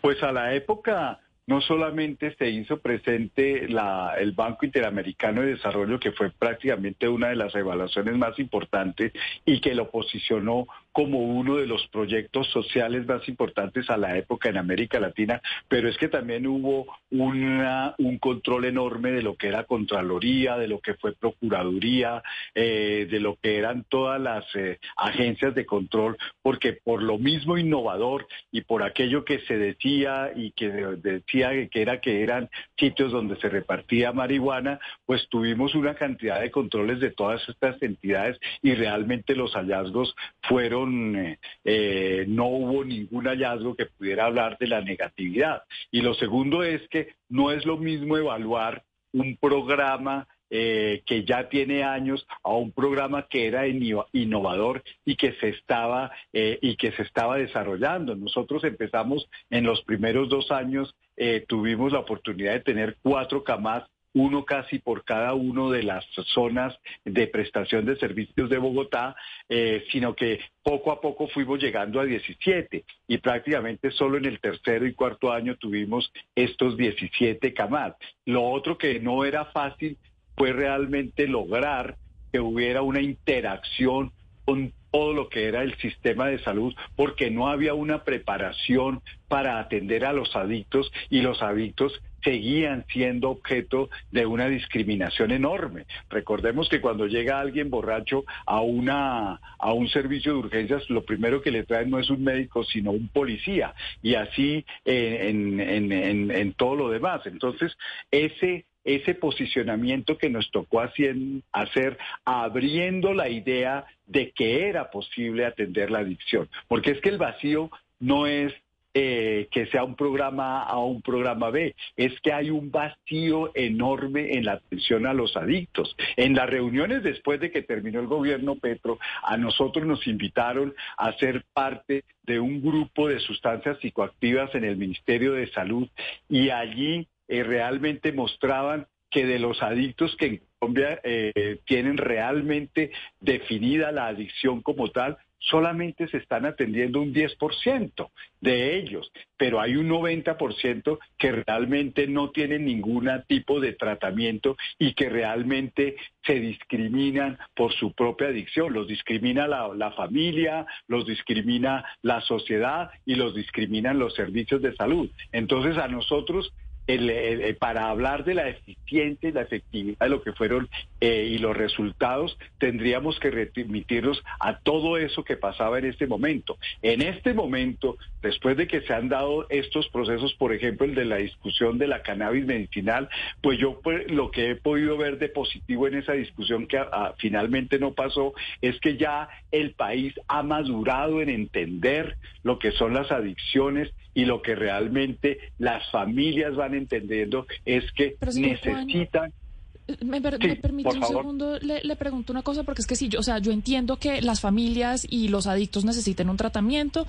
pero la verdad es que no hay tal cosa como una política, perfe- política pública perfecta. Usted dijo ahorita que en estos estudios no hubo ningún hallazgo que pueda hablar de negatividad en estos programas, en este programa que se llevó a cabo durante la alcaldía del eh, ahora presidente Gustavo Petro, pero tuvo que fallar en algo. Hay lecciones aprendidas en todas las políticas públicas. ¿Qué pasó? ¿En qué falló esta política pública? ¿Y qué lección aprendida se puede sacar de ahí si este programa fuera a aplicarse a nivel nacional? Yo no creo que el, consenso dentro del dentro de las personas que manejan adicciones sea que fue un fracaso. El hecho de que el gobierno del doctor Peñalosa lo haya eh, lo haya desechado como un programa de los que esto no quiere decir que haya sido un fracaso. Se atendieron las personas, se llegaron a las ollas, se le se logró llegar a, los adictos que estaban allí consumiendo bazuco, llegar a ellos y darles una asistencia médica. Yo no creo que el, el término fracaso eh, sea aplicable. Uno podría decir que pueden haber cosas positivas y negativas, pero de ahí a titularlo de fracaso yo no lo Por eso, diría. entonces, ¿cuáles son yo las diría negativas que se pueden, o sea, ¿qué, qué cosas negativas tuvo que se pueda aprender de ellas para no repetirlas si esto se llega a implementar a un nivel más nacional? Lo negativo es que realmente en ese momento no había una preparación. En ese momento cuando se hablaba del, co- como estaban hablando ustedes antes, de esos consumos controlados y todo esto, y realmente la idea que se tenía sobre sustancias psicoactivas, yo creo que en 10 años el país ha modulado y realmente en este momento se puede estar más preparado. Lo gran negativo es que realmente había una resistencia enorme a que nosotros trabajáramos con los adictos. Había resistencia de la población, de los sistemas de salud, de la de la de la, de la parte política e incluso pues también de la parte administrativa, porque pues era algo innovador, era algo nuevo, era una propuesta que en cierta forma podía a ese term- a ese tiempo sonar provocadora, porque no se había hablado, la gente no conocía esas experiencias que ustedes han mencionado de Suiza, de España, de Holanda, de otros de otros contextos donde llevan más de 20 o 30 años trabajando. Y nosotros hicimos una propuesta que en un momento dado fue fue en cierta forma provocadora y también había un contexto en cierta forma muy duro hacia lo que era el posicionamiento político del actual presidente y había mucha reticencia pues eh, que llegó hasta pues hasta destituirlo eh, el, el procurador. Entonces esa resistencia que había esa resistencia no nos permitía ir actuando con la velocidad que hubiéramos eh, requerido. Como Pues yo te decía logra- Pues ahora ese alcalde es presidente y su ministro de Justicia está anunciando en entrevista que dio este fin de semana que ese mismo programa en el que usted trabajó, señor Juan, pues se quiere replicar a nivel nacional, incluido en la ley de sometimiento. Pero, pues eso no sabemos si será una realidad o no. Eh, ¿Por qué razón dijo eso específicamente el ministro Zuna el fin de semana? Porque pues todos aquellos que están reunidos alrededor de la ley de sometimiento pues no han llegado a un consenso o ni siquiera se ha discutido si van a meter esto de los CAMAT a nivel nacional. Señor Juan, mil gracias por haber estado aquí con nosotros explicándonos la experiencia de Bogotá, que es lo que dijo el ministro de Justicia, buscarían imitar o emular en todo el territorio nacional. Feliz día para usted. Muchísimas gracias Camila que pases un feliz día Un saludo especial. Sí, Camila, en, en Cali existió hasta el año 2019 un programa muy similar a este que implementó el eh, Gustavo Petro cuando fue alcalde de Bogotá. En una casa que estaba ubicada en el barrio Sucre, en el centro de Cali, una zona muy, muy golpeada por la delincuencia, se, se le entregaba a adictos a la heroína la sustancia y la jeringa para que no se contaminaran con jeringas reutilizadas y para que no contaminaran a otras personas. Y eso funcionó durante un tiempo, lo implementaba la Secretaría de Salud de Cali con eh, dineros de la, con recursos del Ministerio de Justicia. Pero ese programa tampoco continuó, no siguió. Entonces, por alguna razón, estos programas no, no se sostienen con el tiempo, Camila. Hay algo muy importante, Hugo Mario, de oyentes, para decir con respecto a estos eh, centros eh, para, pues, para consumo supervisado. Y es que no es solamente proveer la droga para el adicto crónico, para quienes tienen una adicción crónica, sino que es también acercarlos al sistema de salud. Es decir, no es solamente darles esa droga, sino que queden registrados en el sistema de salud. Por ejemplo, ahorita el señor eh, Juan nos decía, eh, si necesito un odontólogo, que pueda ir de donde el odontólogo. No solamente eso, hay personas que, son adictas y que están en situación de eh, habitantes de calle, que están en situaciones deplorables y que tienen problemas de salud de fondo y que no están precisamente en el sistema de salud por su misma situación de adicción. Entonces, lo único no es solamente tratar esa adicción, sino mirar otros problemas de salud de fondo y poderles dar una atención in- integral. Eso también es una parte esencial de estos centros de atención. Camila, eh, sigo buscando acá evaluación sobre los CAMAT porque porque el señor Juan hacía referencia a una evaluación positiva del BID y lo que estoy encontrando que hizo el Banco Interamericano de Desarrollo en su momento fue tomar eh, si mal no recuerdo ocho iniciativas en diferentes países de América Latina para atender los problemas de, de drogadicción. Esas ocho iniciativas de entrada las consideraba exitosas pero lo que no se encuentra es después de la evaluación qué eh, eh, resultados arrojó el BID, eh, sino una selección como una iniciativa exitosa, pero no, no los resultados de la evaluación en sí. Ahora bien, eh, mirando lo que dijeron en ese momento la personería, la contraloría, el, personero distrital del momento, Ricardo Cañón, dijo que esos CAMAT eran de entrada legalmente inviables y la Contraloría de Bogotá, al hacerle una auditoría a los CAMAT, dijo que eh, había una carencia en la medición de impacto que generaba la operación de los CAMAT porque no se formularon indicadores de medición en el proyecto de planeación de los mismos y además porque, por ejemplo, los pacientes remitidos desde los CAMAD a los hospitales del distrito para asegurarles atención en salud que generalmente no tienen, como estaba destacando Ana Cristina, no eh, se topaban ahí con barreras de acceso por no estar afiliados, muchos de ellos, al sistema de seguridad social.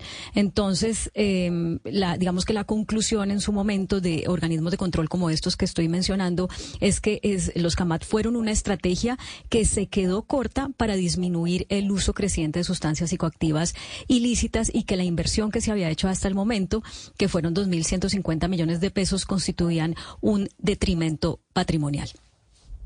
Pues ahí está, vamos a ver si ese anuncio que hizo el ministro Zuna el sábado se materializa o no, porque lo que sabemos es que puede que no se materialice y que este haya sido un anuncio no más, o que tal vez se vaya a materializar esta intención a través de otro proyecto de ley, y es nacionalizar los CAMAT que estuvieron en Bogotá durante la administración de Gustavo Petro y que después en la administración de Enrique Peñalosa se quitaron, pero en esta oportunidad, ahora que el presidente llega a la Casa de Nariño, pues ponerlos no solo en Bogotá, sino a nivel nacional. 11 de la mañana, 40 minutos antes de irnos para China, Sebastián. Usted está obsesionado con el Ministerio de Minas. ¿Qué fue lo que le pasó? Que usted tiene mucha tristeza de que se vaya la ministra Irene Vélez. Si le soy honesto, no. Pues no, no es esa la tristeza que me embarga. No, es un dato curioso porque, porque eh, le quería compartir. La, el ministerio le manda a sus colaboradores, a sus trabajadores, que nadie puede estar en las sedes del ministerio desde hoy a las 4 hasta el domingo al mediodía por una jornada de desinfección y de limpieza. Eh, ahí estamos viendo la imagen a través de nuestro canal de YouTube de Blue Radio en vivo, el anuncio que hace el ministerio a sus funcionarios. Es decir, a partir de hoy hasta el domingo, ¿nadie puede ir al edificio? Sí, a las 12. O sea, preciso el día que se va la ministra Irene Vélez, ese dice- mismo día no puede entrar nadie de aquí al domingo. Dice, ninguna persona podrá permanecer en las instalaciones. Esto se da pues el mismo día que renuncia la ministra y yo estaba acá hablando con alguien que estuvo en el ministerio anterior de Minas y que sigue en este ministerio de Minas y me dice que las jornadas de limpieza de antes duraban un día. O sea, cinco días, pero eso sí no, cuatro, desde- no sé si es, O sea, si es Chernobyl, si es Chernobyl, pero, cuatro O sea, días de desinfección, pues. eh, Jueves, viernes, sábado, domingo, Cuatro. pero sí queda muy raro que el día que se va la ministra, o sea, el día que se anuncia su salida, dicen, oiga, nadie puede ir, porque, a ver, yo no quiero ser mal pensada, pero acordémonos eh, de Trump y de todos los que sacan documentos, ¿no? Sí. No quiero comparar a la ministra, ni más faltaba con Donald Trump, pero siempre se habla de los eh, funcionarios que investigan por sacar documentos cuando se van. Sí, totalmente. Es decir, no, si está raro que todo nadie pueda entrar, absolutamente nadie, Sebastián. No, pues no sé, habrá algunos autorizados, pero lo Los que hacen la dice- limpieza. Lo, lo que dice, además, esto es una historia que se monta en una página de Instagram que es cerrada y en la que está dedicada para información exclusiva para los trabajadores. Y lo que le digo, pues cuatro días de limpieza debe estar muy sucio el Sí. ministerio. Pues porque no averiguamos, porque no averiguamos en el ministerio. Bueno. Oiga, el día que se va la ministra, que se anuncia su salida, ese día se dice que se va a hacer una jornada de limpieza de fumigación que dura cuatro días y que nadie puede ir. Nadie, nadie, nadie, nadie. Yo no quiero ser mal pensada. Pero es que hemos tenido demas, no solo a nivel nacional, a nivel internacional, escándalos de políticos que terminan sacándose documentos importantes cuando están de salida del cargo. Averígüese y nos cuenta sí, qué, nos- qué le dicen del Ministerio de Minas. Curioso sí es. Mariana, usted ha venido hablándonos desde hace rato de la importancia de China, del crecimiento económico en China, que tenemos que poner los ojos mirando hacia ese país asiático, porque de eso depende también muchas cosas de nosotros aquí en América Latina. ¿Por qué razón? Camila, China 1.300 millones de personas aproximadamente. Es la segunda economía más grande del mundo y por ende jalona, jala el resto del mundo, la economía del resto del mundo. ¿Por qué? Pues porque tiene mucha demanda, por ejemplo, de commodities, de petróleo, de metales, de alimentos que produce el resto del mundo. Entonces, pues cuando la economía china crece, al resto del mundo le conviene, sobre todo cuando venía creciendo y así ha sido eh, las últimas décadas que China crece a unos niveles importantísimos y jalona al resto de la economía mundial. Pero, pues últimamente, Camila, yo no sé si usted ha visto las cifras, la economía china, pues no está, eh, su desempeño no ha sido el mejor ellos salieron de esa cuarentena tan estricta que se acuerda el año pasado que en diciembre se, se, acabó esa cuarentena tan estricta y a principios de año parecía que estaba la economía otra vez subiendo, creciendo a los mismos ritmos de antes, en el primer trimestre específicamente, pero el último trimestre, en el segundo trimestre del año, pues no le fue tan bien, creció un punto ocho por ciento comparado al primer trimestre del año, si lo compara con el año pasado son seis, es un crecimiento del 6.3%, una cifra menor de lo que se eh, estimaba y eso pues nos, nos deja muchas preguntas de qué, qué, va a pasar, cuál va a ser el impacto de esta desacelere de la economía china sobre la economía mundial. Pues por esa preocupación suya es que está con nosotros muy amablemente en la línea Gonzalo, uno de los periodistas eh, y escritores más especializados y que más conocimiento tienen habla hispana sobre China. Es así, Camila. Juan Pablo Cardenal, eh, periodista, escritor, especializado, como usted bien decía, en el gigante asiático y que es una referencia sin duda alguna para los medios de comunicación tanto de América Latina como de Europa. Don Juan Pablo, gracias, gracias por acompañarnos a esta hora en Blue Radio. Hola, buenos días a todos. ¿Cómo estamos? Muy bien, eh, señor Juan Pablo. Le quisiera comentar lo que menciona mi compañera Mariana Palau. Debemos preocuparnos por esta desale, este, este, digamos, este frenazo que tuvo la economía china con miras al futuro. Bueno, yo creo que en realidad sí, ¿no? Porque muchos países latinoamericanos, muchos gobiernos habían puesto muchas esperanzas en lo que ha pasado en buena parte de los últimos 20 años, que es que los PIBs de las economías latinoamericanas eh, iban hacia arriba gracias a la demanda de China de, los recursos naturales eh, latinoamericanos y ahora nos encontramos en una coyuntura económica eh, que no habíamos visto nunca. Una, coyuntura con muchos problemas por la pandemia, pero también por la coyuntura geopolítica que hay en el mundo.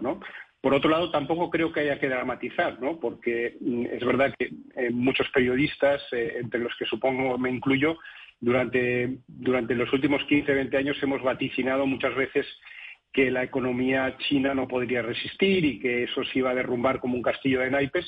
Y la verdad es que nunca ha ocurrido. ¿no? Todos aquellos augurios catastrofistas con respecto a la economía china no han funcionado. O sea, no han ocurrido, no se, han plasmado, pero sí que ahora parece que es una situación más grave que en otras ocasiones porque es más estructural. También hay un paro juvenil enorme, el consumo está mm, por los suelos y entonces, bueno, ahora todos estos gobiernos latinoamericanos que tenían todas esas expectativas en, en el mercado chino, pues eh, bueno, pues eh, están ahí con, se lo tienen que, replantear, ¿no? Digo yo, y yo creo que ahí es donde entran otros socios, eh, aparte de China, que también, en los que también hay que enfocarse. Señor Juan Pablo, claro, entonces usted dice que hay un problema de coyuntura en este momento, un tema de coyuntura, pero también hay unos temas estructurales. Eh, mencionó, por ejemplo, la población que se envejece. Pero déjeme preguntarle un poco más por esos problemas estructurales, porque China tiene un modelo de desarrollo muy enfocado a la inversión, sobre todo la inversión en sectores como la infraestructura. Eh, algo pasa ahí con el consumo, con la cantidad de dinero que tienen los hogares para gastar. Cuéntenos un poco si ese modelo de desarrollo que ha tenido China, que ha sido tan exitoso durante las últimas décadas, es también parte, se ha vuelto parte de ese problema estructural que usted nos describe. China puede seguir creciendo de manera importante basándose en el mismo modelo económico o de pronto ya llegó el momento de cambiar un poco. Bueno, se, llevamos mucho tiempo en el que se dice que, que hay que que China tiene que cambiar ese modelo, ¿no? Si uno ve la estructura del PIB chino, en torno al 50% eh, es consumo, ¿no? Cuando en los países eh, industrializados eh, el consumo está por encima del 75%. Eso lo que nos dice es que la población china, eh, pues por una razón cultural, por un lado, por otra razón, otra razón de que no había una red social o no hay una red social como la que puede haber, por ejemplo, en Europa, pues los chinos han sido siempre muy ahorradores, ¿no? Y entonces, ¿cómo ha crecido China durante los últimos 40 años? Básicamente, eh, como decías, a través de la inversión, que normalmente es inversión pública, ¿no? Inversión pública muchas veces en cosas que no son eficientes económicamente, y por eso vemos en el, en el corazón de China, en las zonas rurales, grandes aeropuertos y grandes eh, autopistas que muy pocos utilizan, ¿no?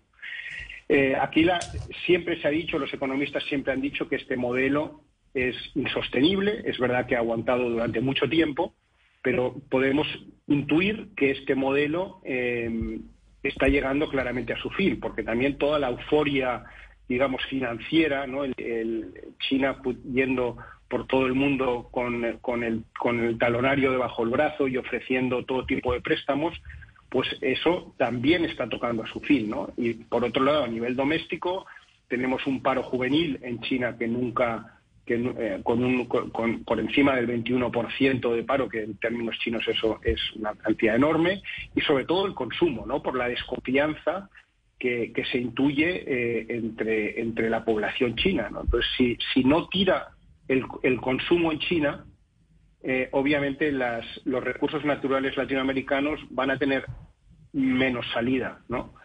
Y por lo tanto, el único resquicio que le queda al gobierno chino para que su economía eh, tire es a través de las inversiones. El mismo modelo que lleva en- vigente en China desde la muerte de Mao, ¿no? El crecer a través de las inversiones públicas en infraestructuras mayormente. Sí, yo quisiera pedirle, señor Cardenal, que, que vayamos un poco más profundo en esto del paro juvenil, el 21% de desempleo entre los jóvenes, que no es un desempleo solamente porque la economía china no esté generando los puestos de trabajo, sino porque muchos jóvenes están diciendo esa vida que nos prometieron de que te esfuerzas, estudias y vas a tener un trabajo y vas a salir adelante, no nos está complaciendo, estamos exhausto, exhaustos, no queremos seguir trabajando 16 horas y muchos han decidido volver a vivir a, las- a la casa de sus padres. Le menciono esto ¿por qué?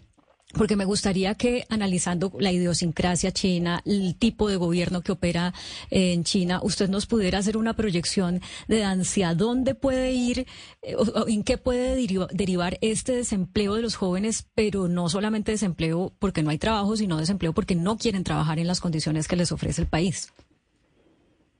Bueno, esta es una muy buena pregunta, ¿no? Porque que nos lleva un poco a la esencia eh, de cuál es el régimen chino y qué relación tiene el Partido Comunista Chino con, con el pueblo chino. ¿no? Hay un pacto tácito, un pacto social vigente desde la muerte de, Mao en, en 1976, por el cual el Partido Comunista, eh, o sea, el pueblo chino no mm, no pone en cuestión las, eh, las, eh, el monopolio de poder del Partido Comunista a cambio de que el Partido Comunista ponga las condiciones de prosperidad. ¿no? Y esto durante 40 años ha sido así y aunque hay bastante descontento eh, en China con respecto al, régimen, también es verdad que eh, ha sido aceptado en virtud de este pacto eh, tácito entre ambos. ¿no? Bueno, es un pacto que cuando las condiciones han sido de bonanza y la globalización tal cual la hemos vivido en los últimos 20 años era una, una globalización que todos nos beneficiamos, ne- benefici- beneficiábamos, especialmente China, ¿no? Eh, pues todo, es, todo esto que, es, que ha, ha estado vigente durante los últimos 40 años eh, parece que está tocando su fin. Entonces, ¿cuál es la consecuencia? Bueno, el, para el régimen chino, eh, lo más preocupante no es ni siquiera su rivalidad con Estados Unidos, aunque lo es para ellos mucho, ¿no? Para ellos lo verdaderamente importante es la reacción del pueblo chino, de, la población. Y lo que más le preocupa al régimen chino es cómo las tensiones sociales, ¿no? O sea, cómo por eso cuando hubo la, crisis financiera del 2008 fue China fue el primer país en, reaccionar y en poner un gran paquete de estímulo para tratar de, mm, salir de esa crisis o que tuviera el menor impacto posible. Bueno, eh, eso parte de la explicación de eso tiene que ver con que le, le aterran al Partido Comunista le aterran las, las tensiones y las protestas sociales, ¿no? Como no podemos olvidarnos que lo que ocurrió en Tiananmen en el año 89 fue una protesta que en su origen fue una protesta social y económica por las por las eh, dificultades que estaba pasando la gente y por la por la- la- los desequilibrios de riqueza y por la falta de oportunidades. Sí. Luego derivó en, en una en una exigencia más de, política y de, y de democracia, pero en su origen era bastante económica. Entonces, bueno, yo creo que para, para el gobierno chino, y terminando con, tu, con la respuesta a tu pregunta, para el gobierno chino no es solo una cuestión económica, obviamente lo tiene que, tiene que tratar de resolver eso, como cualquier otro gobierno, pero además tiene un poco esa espada de Damocles, que sabe que no puede, no puede tener a su población descontenta ante el riesgo que eso supone para su propia Y- supervivencia, ¿no? Y, y, señor Cardenal, usted recién hablaba de Estados Unidos, pero es un tema muy interesante que muchos nos preguntamos, bueno, ¿se dará el tránsito? ¿Cuándo llegará el tránsito de imperio, de, de liderazgo? Y pareciera que China últimamente pues está tratando de apoyarse también en las otras potencias, de tratar de desdolarizar al mundo, que los intercambios comerciales con Rusia, con India se hagan en otras divisas. Ese inter- es- esa transición de liderazgo está pronto, es muy lejana. ¿Usted cómo lo ve?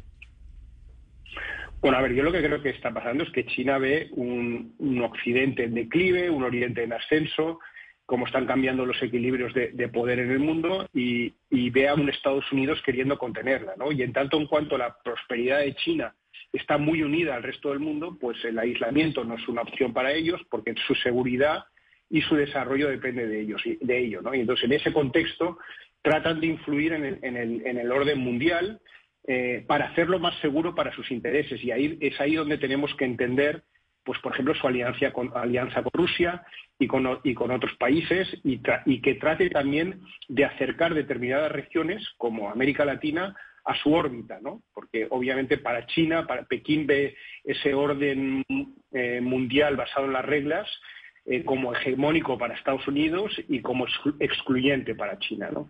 Ahora, que estemos en esta situación, digamos, de, Guerra Fría 2.0, yo no estoy tan seguro que eso vaya a implicar un- una transición de poder. ¿no? Eh, no, sabemos el futuro, es, un poco especulativo hablar de qué puede pasar en el futuro, pero yo creo que eh, en mi opinión, China todavía está lejos y ellos son los primeros en reconocer que, están todavía en, una fase de modernización.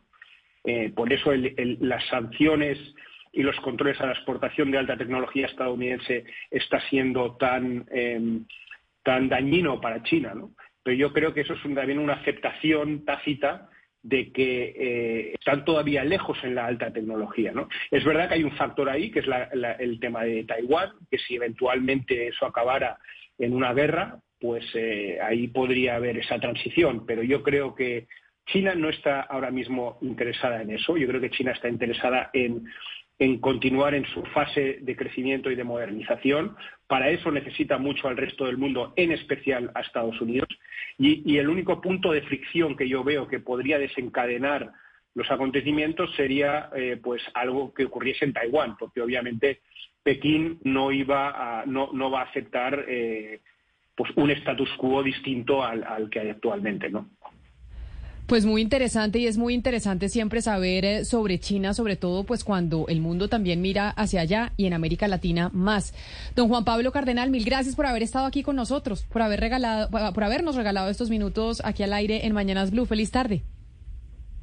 Muchas gracias, un saludo para vosotros. Un saludo especial. Lo que decía el señor Cardenal sobre el temor que tienen las autoridades chinas, el Partido Comunista más que Estados Unidos, es el tema de la población civil, los movimientos sociales. Es que hay tanto temor y tanto miedo de lo que pueda pasar, Mariana, con la ola de calor el- en el tema agrícola, que era lo que yo le decía ayer. Si están registrando esas temperaturas que están registrando, se les dañan las cosechas, no tienen cómo alimentar esa población que es la segunda más grande del mundo después eh, de la India, ahí hay un fenómeno social importante. Total. Y ese, y ese es el fenómeno social que genera mucho temor y eh, pues el señor Xi Jinping lo sabe y por eso allá en China una de las grandes preocupaciones, más que esta competencia con, con Estados Unidos, es precisamente esa. Pero ya que estamos hablando del agro, vámonos para Bogotá a hablar de Agroexpo porque doña Tata, usted está aquí hoy con nosotros porque en Corferias se está llevando a cabo la feria de Agroexpo, que es la del agro pero colombiano. La del agro colombiano y estoy con una invitada súper especial, Camila, porque por Colombia se ha tomado Agroexpo. Liliana Galindo es la directora de Mercadeo de por Colombia. Y tiene una cantidad de buenas noticias para compartir con todos los oyentes de Blue. Así que Liliana, no nos quedemos atrás, por favor, todo lo que hay que hacer aquí en Agroexpo. Aquí tenemos una apuesta de un pabellón, el pabellón 7 de la porcicultura, donde podrán interactuar con una gastronomía exquisita. Tenemos show de cocinas. Adicionalmente estamos preparando juegos, actividades para los niños. Aquí los esperamos en el pabellón 7. Adicionalmente tenemos la cocina móvil por Colombia. Es un bus interactivo donde hay una cocina y allí hacemos show de cocina, entregamos degustaciones de la mejor carne, la carne de cerdo colombiana. Y por último, como novedad, traemos la carpa del sabor por Colombia. Nos acompañan cinco marcas de restaurantes reconocidos en carne de cerdo, donde pueden encontrar unos platos exquisitos. Hay un cono de plátano hecho de plátano con lechona y con chicharrón. No, es que ustedes no se alcanzan a imaginar la delicia, además que al cerdo se le aprovecha absolutamente todo, unos chicharrones no solamente de panceta, sino también de oreja. Hemos visto de todo, pero relacionado con el cerdo, y es que el cerdo pasó de ser ese plato de los diciembres a ser ya un plato de la mesa obligado toda la semana. Yo como buena caleña, como chuleta, ayuno casi que una vez por semana. ¿Cómo ha logrado eso por Colombia? con un trabajo muy juicioso de hace una década, donde todos los porcicultores fueron conscientes de que el incremento al consumo estaba en toda una estrategia de comunicación.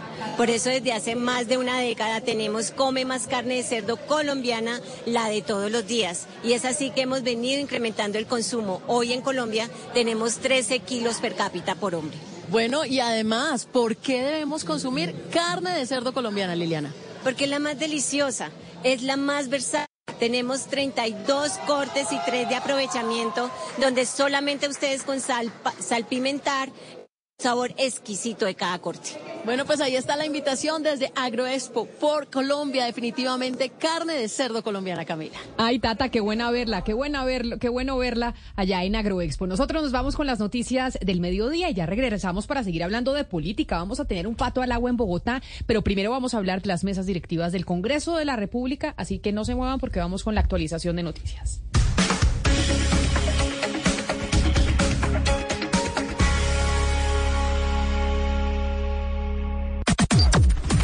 Las noticias del mediodía en Mañanas Blue. Al mediodía, como siempre, los actualizamos de lo más importante que está sucediendo en Colombia y en el mundo, de la mano del servicio informativo de Blue Radio. Seguimos conectados con ustedes a través de nuestro canal de YouTube de Blue Radio en vivo. Don Slobodan Wilches entra a esta cabina con muchas noticias. Slobodan, buenas tardes. Muy buenas tardes, Camila. Muy buenas tardes a los oyentes de Blue Radio. Iniciamos con una noticia importante que hemos venido desarrollando: el accidente que se presentó en las últimas horas de una avioneta tipo Cessna en el municipio de San Luis de Gaceno, en el departamento de Cundinamarca, que dejó seis personas muertas. A esta hora, ¿cuál es el reporte oficial ya de la Aeronáutica Civil? La información a esta hora con Oscar Torres. Sí, señores, Lobodan, buenas tardes. Pues justamente acaba de salir este reporte oficial de la Aeronáutica Civil en el que da a conocer que esta mañana la aeronave tipo Cessna T210N de matrícula HK5138, en este caso cubría la ruta Villavicencio-Guaymaral, se accidentó en inmediaciones de San Luis de Gaceno, en la jurisdicción del departamento de Cundinamarca. La aeronave despegó desde el aeropuerto de Villavicencio hacia las 7 y 40 minutos de la mañana y tuvo su último contacto con el servicio de tránsito aéreo hacia las 7 y 58. En este caso, de acuerdo con la información que tienen en el aeropuerto de origen, en el aeropuerto de Villavicencio, la aeronave se transportaban cinco pasajeros y el piloto identificados con los siguientes nombres. Dice Oscar Rodríguez, Felipe Carreño, Guillermo Pérez, Nora Tobar, Dimas Barrero y el piloto, que es Eliodro Álvarez. La investigación preliminar que tiene en ese momento la, la aeronáutica civil indica que aparentemente todos los ocupantes perdieron la vida en ese lugar. Por ahora, la Dirección Técnica de Investigación de Accidentes de la Aeronáutica Civil todavía está haciendo eh, allí la inspección de ese lugar donde cayó la avioneta para determinar más detalles de este accidente que enluta a la familia de estas personas. Y precisamente sobre ese accidente se está pronunciando el mundo político, porque hasta ahora la tragedia enluta sobre todo al Centro Democrático, el partido al que pertenecía la señora Nora Tobar. Andrés Carmona, ¿quiénes han hablado y qué han dicho? Camila, muy buenas tardes. Pues mire, una verdadera tragedia al interior del Centro Democrático porque no solo es el fallecimiento de la ex senadora y ex embajadora en eh, República Dominicana, Nora Tobar, sino también buena parte del eh, equipo directivo, de la coordinación directiva del Departamento del Meta del Partido Centro Democrático. Le hago un recuento. Guillermo Pérez, esposo de la ex senadora, pues era el coordinador del partido en ese departamento. Dimas Barrero era concejal de Villavicencio municipio, Oscar Rodríguez, diputado del Meta, y eh, Felipe Carreño. Felipe Carreño era el candidato que tanto del Centro Democrático como el Partido Conservador iba a ser el aspirante a la gobernación del Meta en las próximas elecciones. Precisamente estos cinco pasajeros que fallecieron junto con el piloto eh, Eliodoro, Rodríguez venían a la ciudad de Bogotá a cumplir una agenda política con el expresidente Álvaro Uribe Vélez, quien en su cuenta de Twitter señaló lo siguiente. Terrible noticia sobre el accidente fatal de nuestros compañeros del Meta, Nora Tobar y su esposo Guillermo. Pendiente de más información sobre esta tragedia. A ellos se suman diferentes partidos políticos como Cambio Radical, el senador David Luna, el representante del Centro Democrático eh, Andrés Forero, pero también Iván Duque, el expresidente Iván Duque, quien eh, lamenta el fallecimiento de esta gran amiga y compañera política, Camila. Gracias Andrés y cambiamos de tema porque la Policía Nacional, mucha atención, ya ordenó el acuartelamiento de primer grado a todos sus uniformados por el Día de la Independencia. Damián Landines. Sí, señores, muy buenas tardes. Pues eh, conocimos el documento, el poligrama de la policía, en donde se ordena a todos sus uniformados acuartelamiento de primer grado para prevenir hechos de orden público durante la celebración del Día de la Independencia, este 20 de julio. El documento es una instrucción del general Carlos Pavón, es el jefe nacional del Servicio de Policía, y va dirigido a los comandantes de la región, también a las metropolitanas, departamentales y directores de escuelas de formación policial. La orden de acuartelamiento de primer grado arrancó desde las 11 de la noche de este 18 de julio y va hasta nueva orden. Una decisión que permite que todos los uniformados de la policía estén listos ante cualquier problema de orden público. 12 del día, 5 minutos, preparándonos entonces ya para el 20 de julio.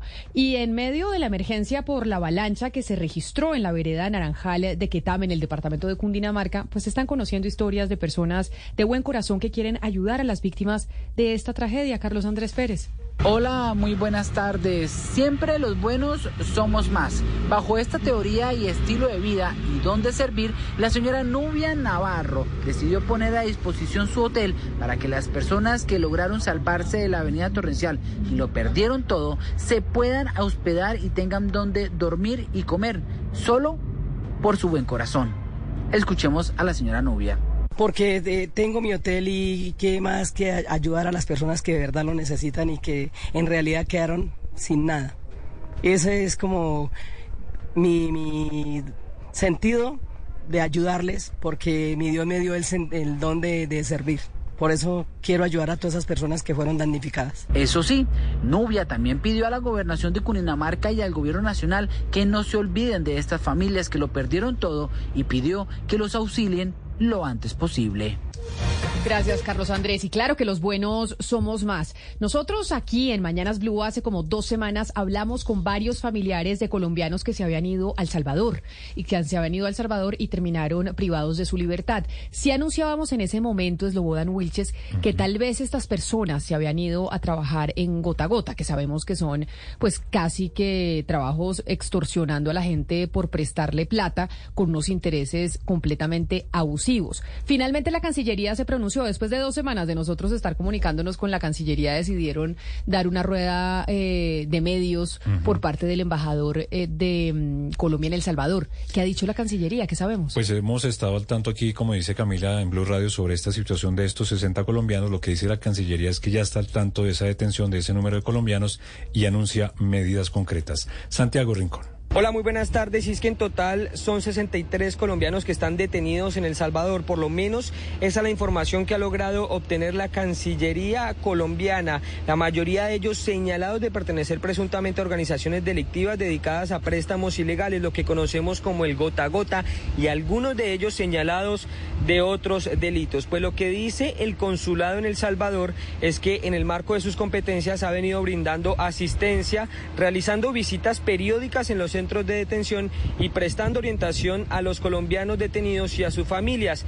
Y efectivamente el día de hoy visitó la delegación policial San Salvador Centro, durante la cual se prestó asistencia consular a 28 de estos colombianos recientemente detenidos. También están en contacto con las autoridades judiciales para conocer cómo avanzan sus procesos y con la Procuraduría para que se le preste la defensa a estos connacionales.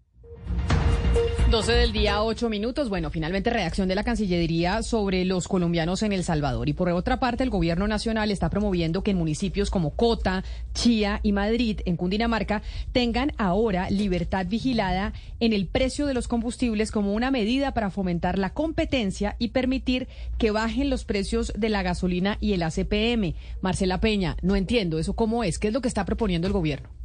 Después de analizar las situaciones de competencia en todo el país, la Comisión de Regulación de Energía y Gas está proponiendo esta ampliación del régimen de libertad vigilada. ¿Cuál es la diferencia? Que hoy en esos municipios el gobierno establece la metodología con la cual se fijan los precios entre quienes distribuyen el combustible a nivel mayorista y a nivel minorista. Lo que pasaría ahora es que ya el gobierno no interviene, sino que simplemente hay un precio de referencia, como ocurre en las grandes ciudades. Se libera la competencia en estos mercados. Entre los municipios que entrarían a formar parte del régimen de libertad vigilada, si esta resolución es aprobada, tenemos, por ejemplo, Acota, Chía, Girardot, Madrid, Mosquera, Buenaventura, Neiva, también Ajamundí, Palmira, Tuluá, Jumbo, Lebrijan, Santander, Espinal en el departamento del Tolima, Duitama, Anserma, La Dorada, entre otros. Gracias, Marcela. Entre tanto, la Procuraduría llamó a juicio disciplinario a dos patrulleros de la policía por el homicidio de tres personas en Soacha, Cundinamarca, durante el paro nacional que se presentó en 2020. Damián. La decisión de la Procuraduría se dio contra los patrulleros Márquez Rojas y Ricaurte Pinilla, quienes para la época de los hechos eran integrantes de la estación de policía León 13 en Suacha y según el ente de control habrían utilizado de manera deliberada e imprudente sus armas de dotación contra quienes participaron en las manifestaciones de hace tres años. Por estos hechos, según la Procuraduría, perdieron la vida tres personas identificadas como Anthony Estrada, Steven Mendoza y Cristian Hurtado, quienes murieron por proyectil de arma de fuego y de manera violenta según la necropsia entregada por medicina legal. La Delegación Disciplinaria de Instrucción para la Fuerza Pública de la Procuraduría calificó la conducta de estos hechos investigados como gravísima y recordó que el homicidio de estas tres personas se presentó durante las manifestaciones contra las instalaciones de la policía el 9 de septiembre de 2020 en Suacha, las cuales fueron motivadas por el procedimiento policial en donde perdió la vida el estudiante de Derecho Javier Ordóñez. 12 del día, 10 minutos. Y el excongresista Eduardo Pulgar Daza fue acusado por la Corte Suprema de Justicia por el delito de corrupción al sufragante por presuntamente comprar votos para su campaña al Senado en el 2018 en La Guajira. Ojo con esto, porque es que se vienen elecciones regionales, así que bueno que la justicia esté actuando. Juanita Tobar.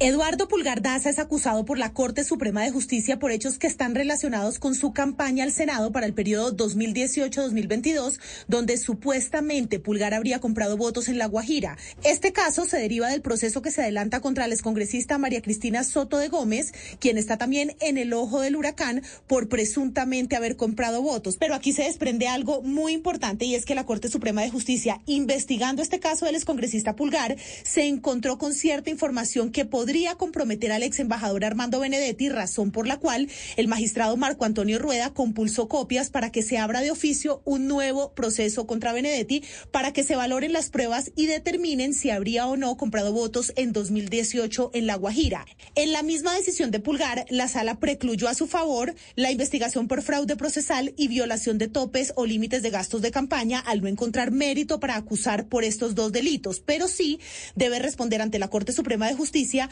por la acusación que tiene en su contra por una presunta compra de votos en La Guajira en 2018. Gracias, Juanita. Y en medio de la fuerte ola de calor que se vive en la ciudad de Cartagena, padres de familia están denunciando que la sede primaria de un colegio oficial no tiene fluido eléctrico desde hace más de una semana, el colmo. Y hoy salieron a las calles, pues estos padres de familia, a protestar exigiendo soluciones. Dalida Orozco. Desesperados, así se encuentran padres de familia y estudiantes de la sede primaria del Colegio Mercedes Ábrego en el barrio Medellín, en el suroriente de Cartagena, por cuenta de la falta de fluido eléctrico en esta institución educativa. Denuncian que desde hace más de una semana los estudiantes tienen jornadas insoportables en medio de las altas temperaturas que atraviesa la ciudad, por lo que hoy no aguantaron más y salieron a las calles a protestar. Los niños están en condiciones infrahumanas, ya estamos cansados, los niños no están están trabajando el tiempo que corresponde, están perdiendo clases y ahora han optado por que los niños vengan tres horas diarias y eso es un tiempo que se está perdiendo. Aunque no se ha pronunciado de manera oficial, supimos que la Secretaría de Educación en una inspección técnica le solicitó al rector de la institución realizar los mantenimientos preventivos del transformador que hoy presenta fallas. La noticia internacional. Y desde hoy Rusia ha lanzado intensos ataques sobre varios puertos al sur ucranianos de Ucrania que se utilizaban para exportar y para ayudar al transporte de granos y petróleos. Los peores daños han sido sufridos en la ciudad de Odessa, que alberga uno de los puertos más importantes de Ucrania. Al menos 12 personas han resultado heridas y los daños a la infraestructura pueden demorarse hasta un año en ser reparados. Los ataques se dan después de que Vladimir Putin anunciara que Rusia se retira del acuerdo de la iniciativa del grano del Mar Negro, el cual permitía que Ucrania siguiera exportando granos, como por ejemplo trigo, hacia distintos países. El presidente ruso también ha dicho que iba a tomar represalias por un ataque ucraniano al puente de Kerch, el cual vinculaba a Rusia con la península de Crimea, que fue ilegalmente anexada por el Kremlin en el 2014. El mercado internacional ya parece estar reaccionando porque los precios del trigo aumentaron un 8% desde los ataques a Odessa. La noticia deportiva. La noticia deportiva llega desde Alemania porque Luis Díaz disputa esta hora su primer partido de la temporada. Lo hace en un amistoso internacional con su equipo Liverpool que se mide al Castle Ruger, equipo de la segunda división teutona. El colombiano forman el equipo titular y hasta el momento registra un promedio de calificación de 7 puntos. Los de club empatan sobre 41 minutos uno por uno. El gol del equipo red fue obra del uruguayo Darwin Núñez. Las principales tendencias en redes sociales. A esta hora, numeral Nora Tobar es tendencia en Twitter con más de 55 mil menciones y todo por el siniestro en el que murió la ex senadora Uribista junto con otras cinco personas. Tobar, ex embajadora de Colombia ante República Dominicana, ex senadora y ex directora de Final Cometa, fue pieza fundamental del uribismo e hizo una importante carrera política de la mano del expresidente Álvaro Uribe. La excongresista llanera tenía 55 años y fue senadora entre 2014 y 2018 por el Centro Democrático. Además, era la menor de siete hermanos. Por supuesto, desde diferentes corrientes políticas enviaron mensajes de condolencias para las familias de las víctimas mortales. Recuerden que esta tendencia y todas las noticias las pueden encontrar en blurradio.com.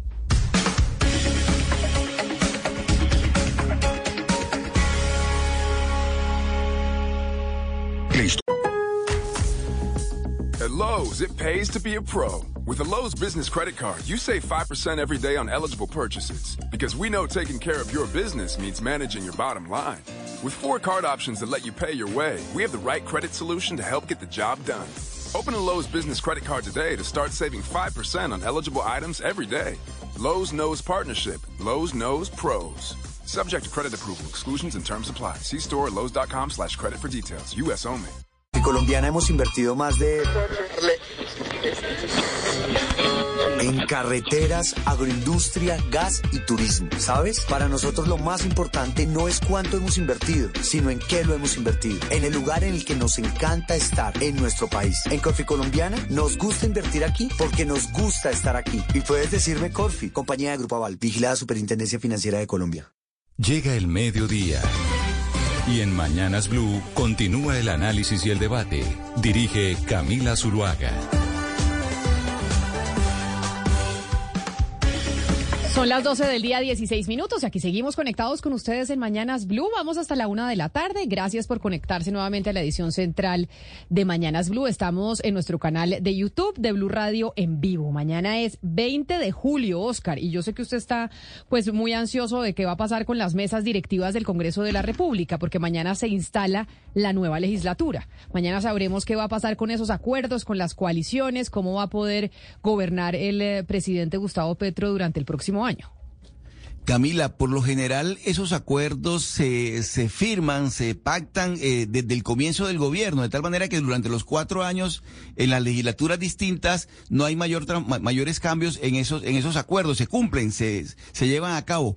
Pero en esta oportunidad, Camila, con este gobierno, eh, hasta, hasta esos acuerdos pactados están como medio complicados, aunque, aunque en las últimas horas se ha, se, ha trascendido que van a darle cumplimiento a los acuerdos, a lo pactado cuando llegó el doctor Petro a la presidencia de la República, de tal manera que las cosas podrían darse como, como, como ya se, como ya se acordaron. Pero sin embargo hay sorpresas. Le quiero contar algo, Camila, que hemos cubierto el Congreso durante tantos años, lo cubrimos durante tantos años. El día previo, el 19 de, de, de, julio, es un día particular porque es donde se, los mentideros, en los corrillos, hay mucho corre-corre porque se están eh, buscando la manera de que esos acuerdos se cumplan. Y a última hora siempre hay sorpresas. A última hora siempre hay sorpresas, Camila. Pero mire, es que no solo están los periodistas en el Congreso de la República. Usted sabe que muchas veces las empresas contratan asesores para que les expliquen, bueno, cómo está la movida legislativa, cómo van los proyectos. Pues le tengo a una de esas empresas que está con nosotros, es Gonzalo Araujo, socio fundador de la firma Orsa, para que nos diga, bueno, cómo van a quedar esas mesas directivas y cómo están las fuerzas en el Congreso. Señor Araujo, bienvenido y gracias por atendernos. Hola Camila, muy buenas tardes y muchas gracias por la invitación. Bueno, nosotros somos sus clientes en este momento. Entonces háganos la presentación de cómo va a quedar el Congreso de la República después de mañana, en eh, donde se van a cumplir o no se van a cumplir los acuerdos entre los partidos políticos. Bueno, Camila, lo primero es que la representación del Congreso en términos de distribución partidaria es un lujo en Colombia.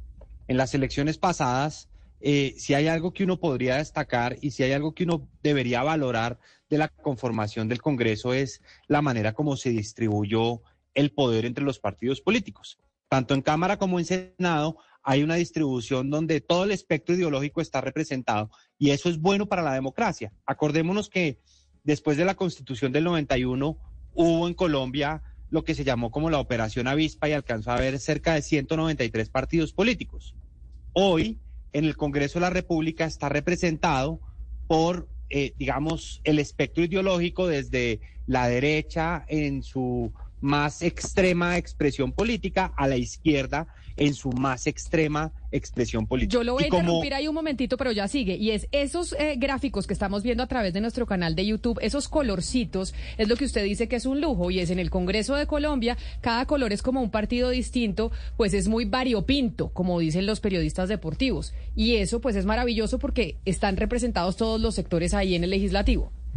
Así es, y, no está y no es como en la época del Frente Nacional, donde estaba el conservatismo y el, liberal, el liberalismo, y había, digamos, una exclusión de partidos políticos. Aquí vuelvo y repito, está todo el espectro ideológico representado y eso es bueno para la democracia. Como lo señalan en la mesa, en la mesa de trabajo, Camila, eh, cuando se elige el Congreso, se hacen unos acuerdos políticos a través de unos compromisarios para distribuir de acuerdo a cómo fueron las elecciones las mesas directivas. Y eso es lo que todos los años, cuando inicia una, una legislativa, se rebaraja y, digamos, cambian las presidencias, las primeras vicepresidencias.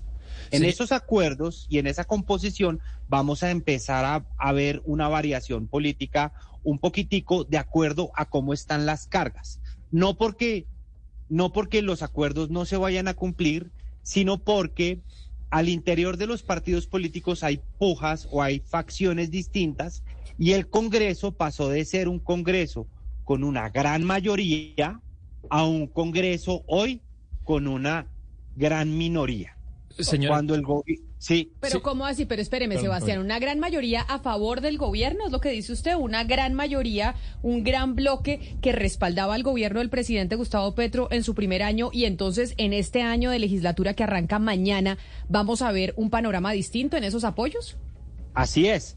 Cuando el gobierno de Gustavo Petro arrancó y cuando se eligió el Congreso, alcanzó a ver una coalición de gobierno de cerca del 80% del Congreso. Esto se ha venido, esto ha venido cambiando cuando se rompió la coalición de gobierno y el presidente de la República vio la salida del Partido Liberal y del Partido Conservador. Esa representación política del Congreso quedó partida por la mitad, donde había, digamos, y eso se puede evidenciar en el trámite legislativo, por ejemplo, de la ley, del proyecto acto legislativo que pretendía, em, que pretendía eh, reglamentar el cannabis de uso adulto. En, esa votación, el Senado de la República estaba partido por la mitad y votaron en contra en el último debate de aprobar la legalización del cannabis de uso adulto 47 senadores y a favor 43. Eso empezó a mostrar que las cargas en las votaciones habían tenido ya, digamos, una modificación. Y hoy, al inicio de la legislatura, lo que vemos es que la coalición de gobierno tiene cerca de el 38% de control sobre el Congreso, es decir, de congresistas a favor del gobierno y una mayor proporción de representantes y senadores que son independientes o que están en la oposición. Y cuando uno suma, digamos, compara números absolutos, pues hay, hay situaciones, digamos, que llaman la atención para el inicio de esta legislatura, como por ejemplo, eh, como por ejemplo que hay más independientes en el Senado que miembros de, de, la coalición de gobierno. Señora Araujo. sí. No, es que eh, siguiendo esa línea, es que hay dos puestos muy importantes que me parece importante que usted nos diga cómo están los pronósticos para los intereses del gobierno. Uno es la presidencia del Senado, que pues está entre el señor Iván Name, Intias Prilla y Angélica Lozano. Y por el otro lado, la presidencia de la Comisión Séptima de la Cámara, que también es fundamental, y ahí le toca al Partido Liberal. ¿Cuáles son sus apuestas? O sea, que quién va a quedar, si gana Inti, gana Angélica, gana Para el Name? gobierno no es lo mismo una legislatura con Angélica Lozano pues que con Inti Asprilla. No, pues por supuesto. O no es lo mismo Pues- también con Name. Name podría ser la sorpresa, aunque Name votó negativo al uso del cannabis medicinal. Sí. De, que- de no medicinal, sino recreativo en este en, Fueron los el dos, último los dos debate. verdes que se voltearon. Exactamente.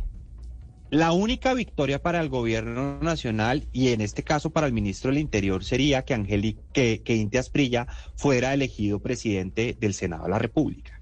Sería una menor derrota que Angélica fuera elegida y, y- y una mayor derrota que el senador Name fuera elegido como presidente del Senado. Eh, lo que nosotros hemos visto y entendemos es que cada vez está más asegurada la presidencia de Angélica a pesar de la no tercería, sino cuarta fuerza que se coló en la aspiración que era el senador eh, Ariel Ávila.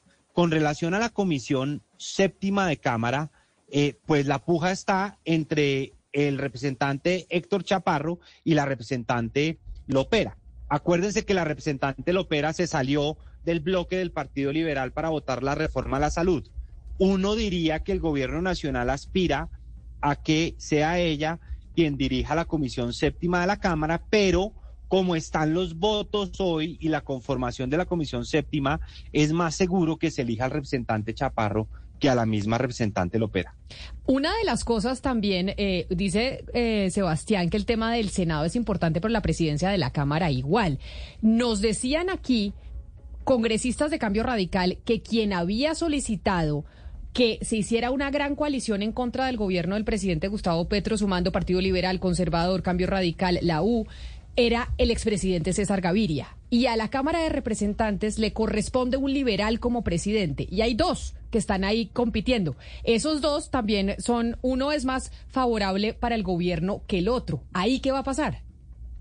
Yo, yo lo que lo que hemos visto en ese frente es que muy seguramente Andrés Calle logra la votación de la mayoría y, y logra elegirse como presidente de la Cámara de Representantes. Pero en el Partido Liberal va a tener una condición única en la historia del Congreso hasta el momento.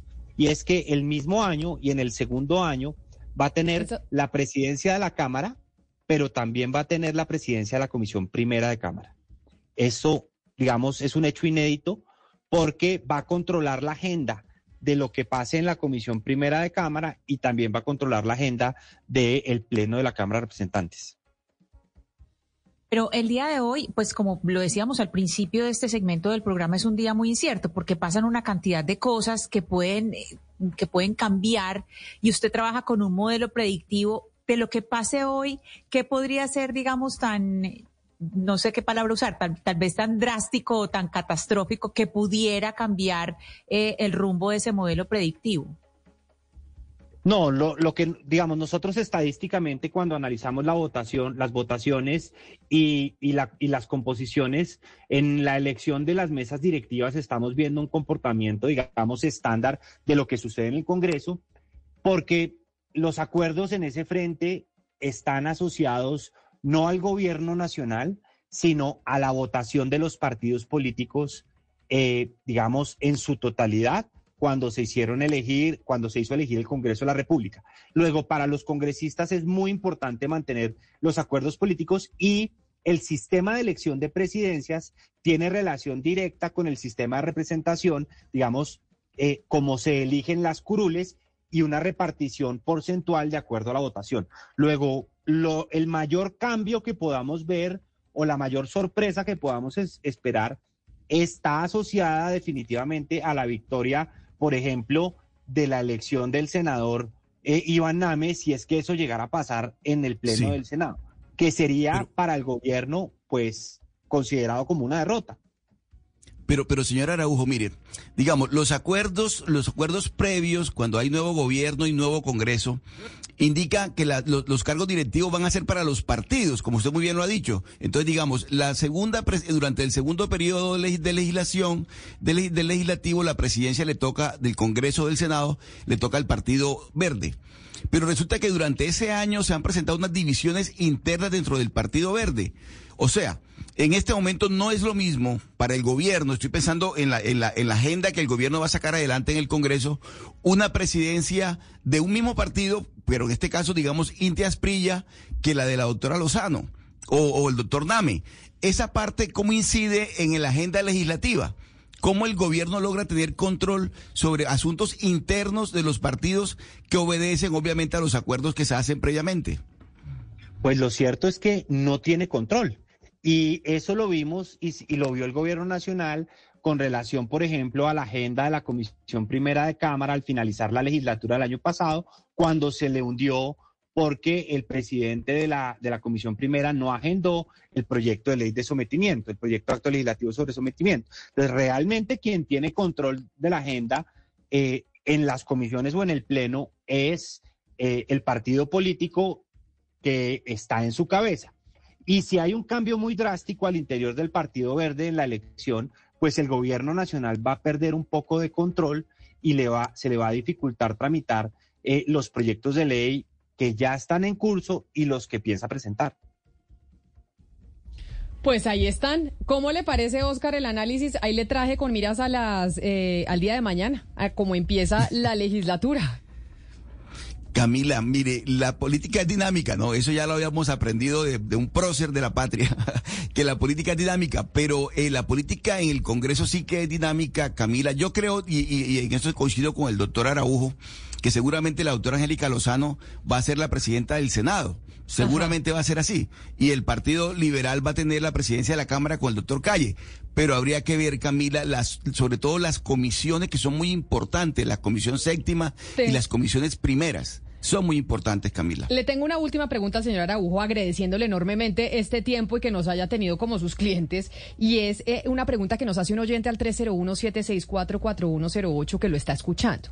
Y nos dice, Sergio nos dice, me pregunto si la posible llegada de Fernando Vargas al gobierno en calidad de ministro de Minas, como se ha especulado, ayer lo hablábamos acá, no es tratar de traer más liberales y liberalismo para que ayuden a ser mayoría en el Congreso, más ahora que la presidencia de la Cámara será para ellos. ¿Usted cree que eso puede ser así? ¿Es acertado lo que nos dice el oyente? Pues en esa tarea ha estado desde que se terminó la legislatura el ministro del Interior. Está tratando de recomponer las fuerzas del Partido Liberal y de rearmar los apoyos del Partido Liberal. Yo coincido que es una manera de sumarle eh, apoyos al Partido Liberal en un momento donde el Partido Liberal es muy importante para el gobierno nacional. Y quiero dejarles solamente un dato que van a ver más adelante en la agenda y que van a, quiero un poco anticiparme en el tiempo. Eh, en octubre debe aprobarse el presupuesto general de la Nación, que presenta el gobierno nacional a comisiones terceras y cuartas. La presidencia de la comisión tercera y cuarta del Senado le van a corresponder respectivamente al Partido Conservador y al Partido de la U. Y en el Senado y en Cámara le va a corresponder a Cambio Radical y al Partido Conservador. Luego, los partidos de independencia y de oposición van a tener mucho que decir en el presupuesto nacional que se va a aprobar para la vigencia 2024-2025. Pues señor Araujo, estaremos en contacto con usted después de mañana para ver qué pasa con las mesas directivas y con el futuro del legislativo y la política y la gobernabilidad del gobierno del presidente Gustavo Petro. Gonzalo Araujo, mil gracias por estar con nosotros hoy aquí en Mañanas Blue. A ustedes muchas gracias por la invitación, un saludo a todos los oyentes y ojalá la información sea útil para todo lo que viene. Claro que sí, así se mueven, eh, se mueve la política con miras a mañana 20 de julio. Vamos a hacer una pausa, pero ustedes no se muevan porque hablando de política tenemos pato al agua y tenemos pato al agua que estaba siendo muy esperado en Bogotá. Les estoy hablando de Carlos Fernando Galán, quien se viste de rojo, no por el Partido Liberal, sino por el nuevo liberalismo. Esto después de la pausa.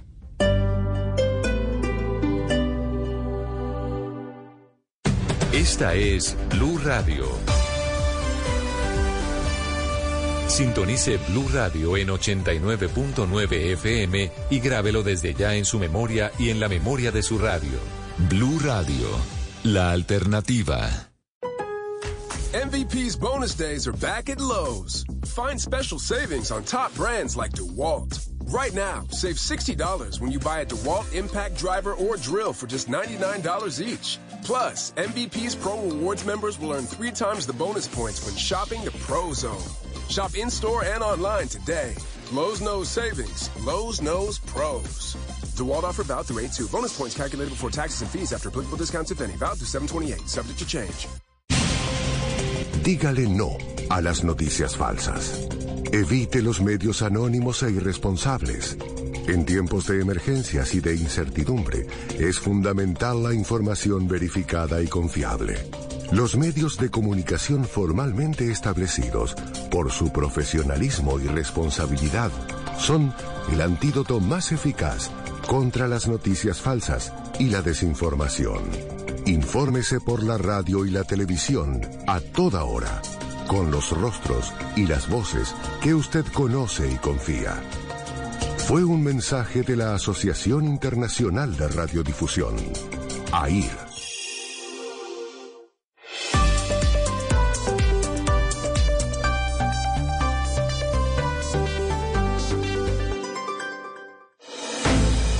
En Mañanas Blue, Patos al Agua.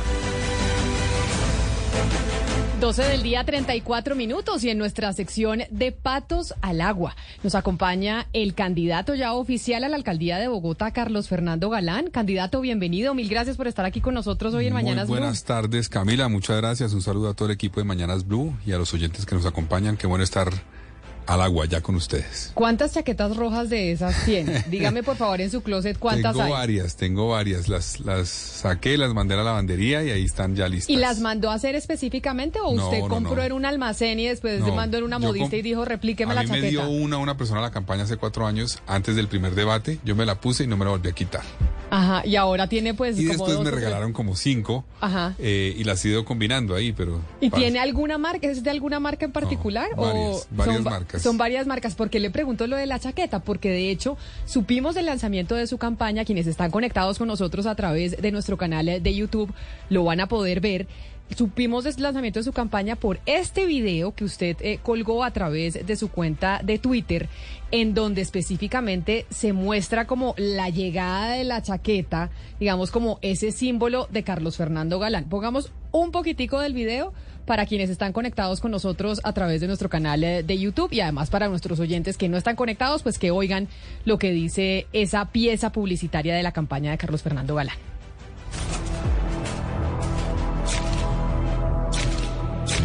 ¿Por qué no responde el alcalde Samuel Moreno a los bogotanos? La política es incompatible con los negocios.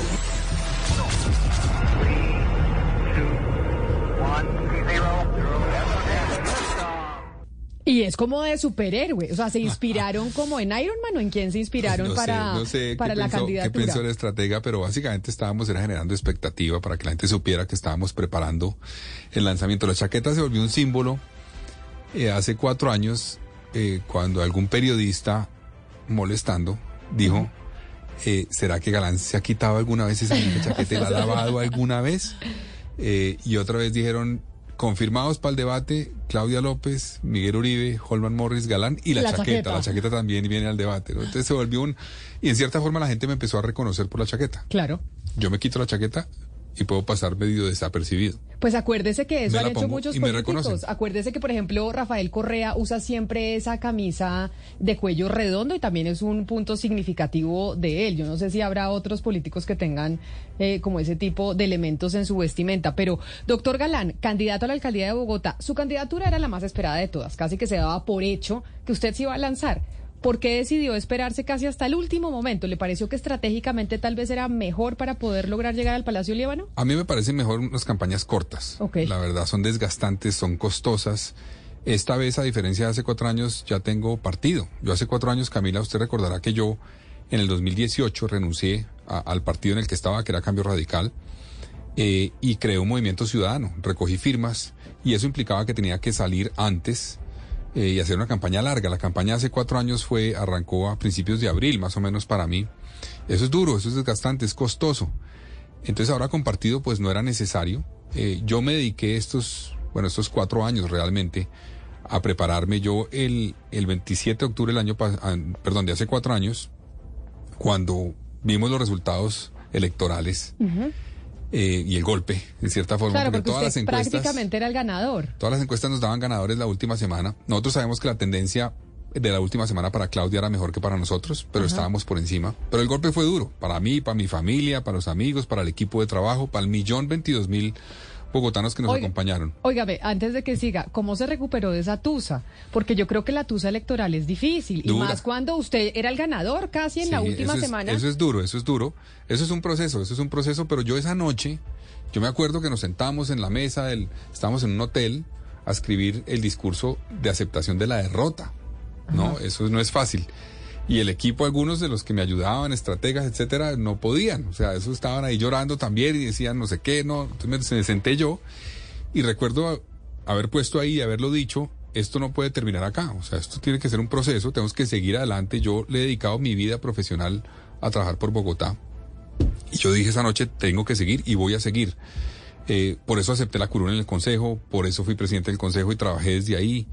Eh, y me he preparado estos cuatro años también para eso. Yo creo que también las derrotas le ayudan a uno y le enseñan. Eso es importante no solamente en la vida en general, sino para gobernar particularmente es muy importante. Una persona que eh, ha tenido situaciones como esas entiende que tiene que escuchar, que tiene que cambiar cosas cuando comete errores. Y en un gobernante eso es muy importante. Un gobernante Claro. puede llegar allá como que me lancé, cuatro meses se me ocurrió lanzarme a la alcaldía, gané y ahora, porque ese gobernante no va a escuchar, no va a entender a la oposición, la crítica, los medios, no los va a respetar. Entonces para mí fue importante fue un proceso de aprendizaje que me llevó a, pues, a tomar también la decisión de intentarlo nuevamente. Doctor Galán, usted habló de cambio radical. Empezó diciendo, yo hace tantos años renuncié a cambio radical, decidí hacer un movimiento ciudadano. Germán Vargas Lleras lo va a apoyar a usted en la campaña. Cambio Radical va a estar apoyando esta candidatura, ya que pues no tienen candidato y está bastante difícil para muchas colectividades elegir a quién van a apoyar. Bueno, no sabemos si van a tener candidato porque hasta el 29. Usted- esta campaña ha sido un poco extraña o este inicio de campaña porque faltando ocho días hay una cantidad de candidatos que surgen rumores de que se va a lanzar este. No se sabe si Bolívar se va a meter, no se sabe si Enrique Peñalosa se va a meter. Entonces no sabemos. Yo eh, salí de cambio. eh, obviamente me alejé de cambio durante muchos años.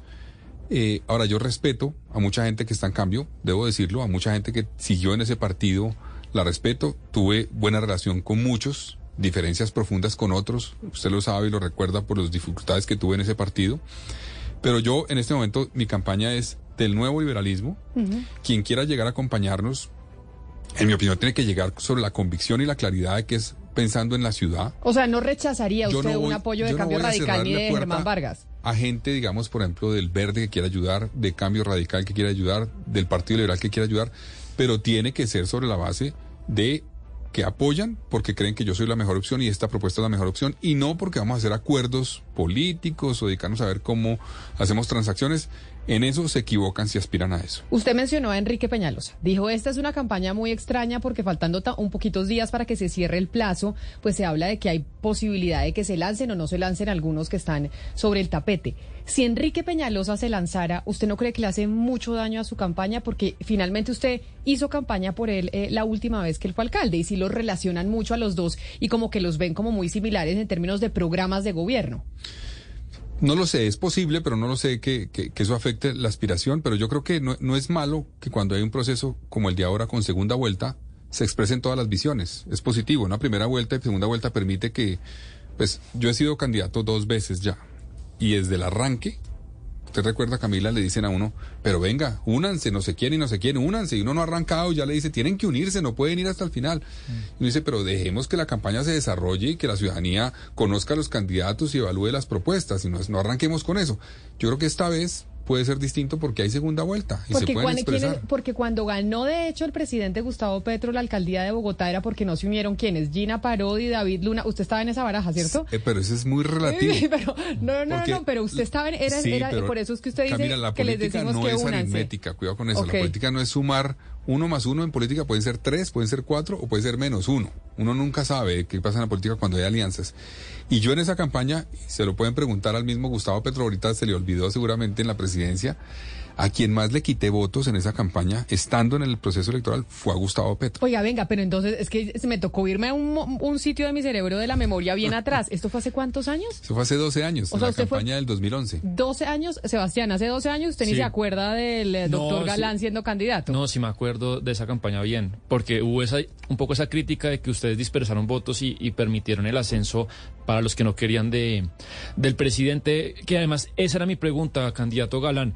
Eh, quiero que opine eh, sobre la relación que tiene Claudia López y el presidente. ¿Y por qué se lo pregunto? Porque si usted gana, pues un poco va a ser ese su papel. Esa relación ha sido tensa, conflictiva, ha versado un poco sobre quién tiene la culpa en la seguridad y qué tiene que pasar con el metro. Si usted es alcalde de Bogotá, ¿cómo cree que de- debería ser y sería la relación con el presidente hoy? Bueno, mi relación va a ser respetuosa. Yo tengo diferencias y lo he expresado profundas con lo que ha planteado el presidente como candidato y como presidente y con algunos de sus proyectos de reforma.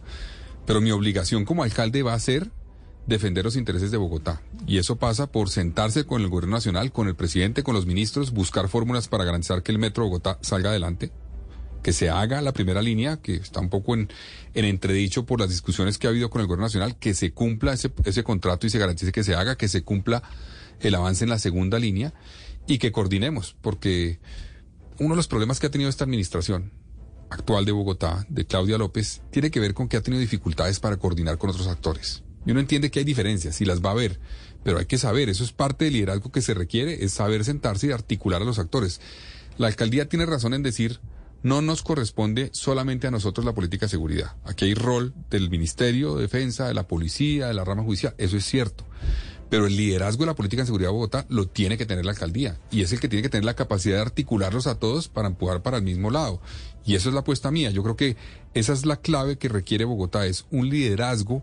No decir, voy, yo voy a mandar a la policía porque sí y voy a, a- a caerles cuando no lo hagan bien, sino voy a liderarlos. Voy a trabajar con ellos para ver cómo mejoramos la capacidad de policía, cómo mejoramos la capacidad de investigación criminal, porque eso es un tema que le menciono rápidamente. Para mí es la clave en la política de seguridad. Bogotá tiene que cambiar el enfoque o la prioridad de estar persiguiendo solamente el último eslabón de la cadena delincuencial, que es el ladrón, el fletero. Solamente el fletero no. Hay que perseguir la cadena completa. No sirve de nada capturar a un ladrón. Muchas veces termina libre porque la, la, sanción o la pena es escarcelable, en fin. En cambio, si uno se dedica a desarticular la banda completa que está conectada con grandes operaciones criminales que hay en Bogotá, uno puede tener un impacto mucho mayor. Y eso requiere no solamente más pie de fuerza, sino solamente, principalmente pie de fuerza dedicado a la investigación y a la inteligencia. Esa es la clave.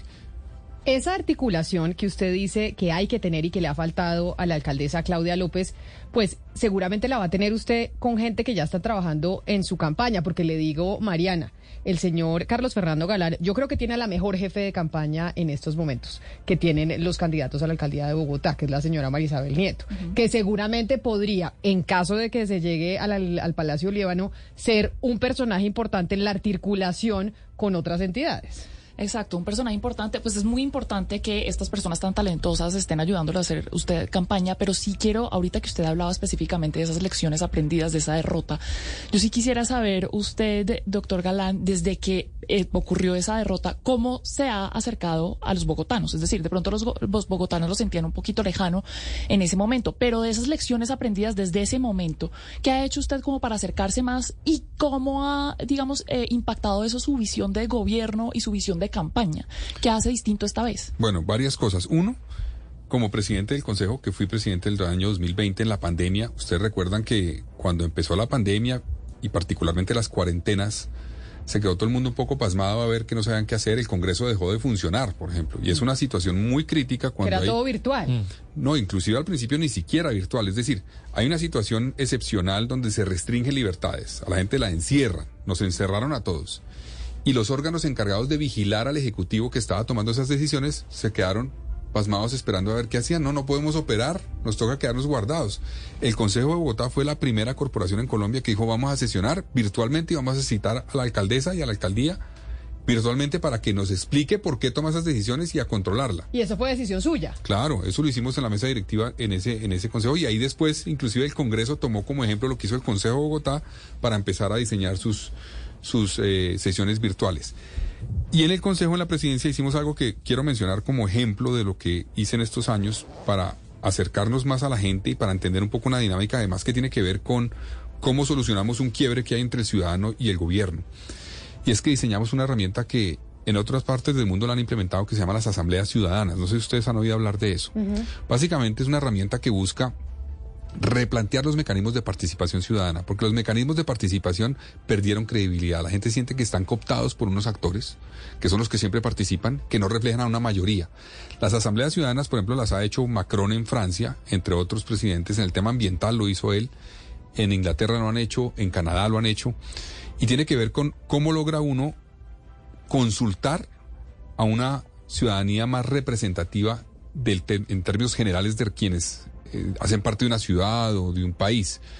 Y así convocamos a ciudadanos de todos los estratos, de todas las edades, representativos a nivel territorial de Bogotá, para que hicieran un ejercicio de participar en el proceso del plan de desarrollo y de la discusión del POT de Bogotá. Y creo que es un ejercicio importante. Yo quiero llegar a la alcaldía a cambiar los mecanismos de participación, a lograr que el ciudadano se conecte mucho más con las decisiones que afectan su destino, que no sean unos escenarios donde la gente dice, yo cómo participo. Muchas veces una mamá, por ejemplo, cabeza de familia que trabaja hasta las 8 de la noche, le dicen participe en un proceso sobre el sistema de transporte o el barrio suyo o, el sistema distrital de cuidados. Dice, yo no tengo tiempo. ¿A qué horas voy a hacer eso? No tengo tiempo. Tengo un trabajo, tengo unos hijos, etcétera. Las asambleas ciudadanas generan un mecanismo donde si la persona trabaja en un escenario, se le da permiso para que pueda participar, primero. Inclusive se le reconoce la labor que cumple porque es una especie de función pública. Es un ciudadano que se toma una semana o dos semanas para estudiar un tema y aportar inquietudes frente al Candidato Galán. Quiero cambiar ah. la forma como se relaciona el ciudadano con el gobierno para que replanteemos eso y conectemos nuevamente al gobierno con el ciudadano. A propósito de esos mecanismos de participación, o hay algo que está en curso en la alcaldía de Claudia López, que es el corredor verde, que como usted bien sabe, hubo un mecanismo de participación para que la gente respondiera unas preguntas, para, para saber cómo querían ese corredor verde. Pero ya una vez presentados los prepliegos, pues ha habido toda una controversia porque los vecinos de la séptima siguen diciendo no nos tuvieron en cuenta. Si usted es elegido eh, eh, alcalde, y ya está adjudicada esa licitación, ¿qué va a hacer? Entendiendo que hay personas que están diciendo no nos tuvieron en cuenta y no queremos ese, ese proyecto.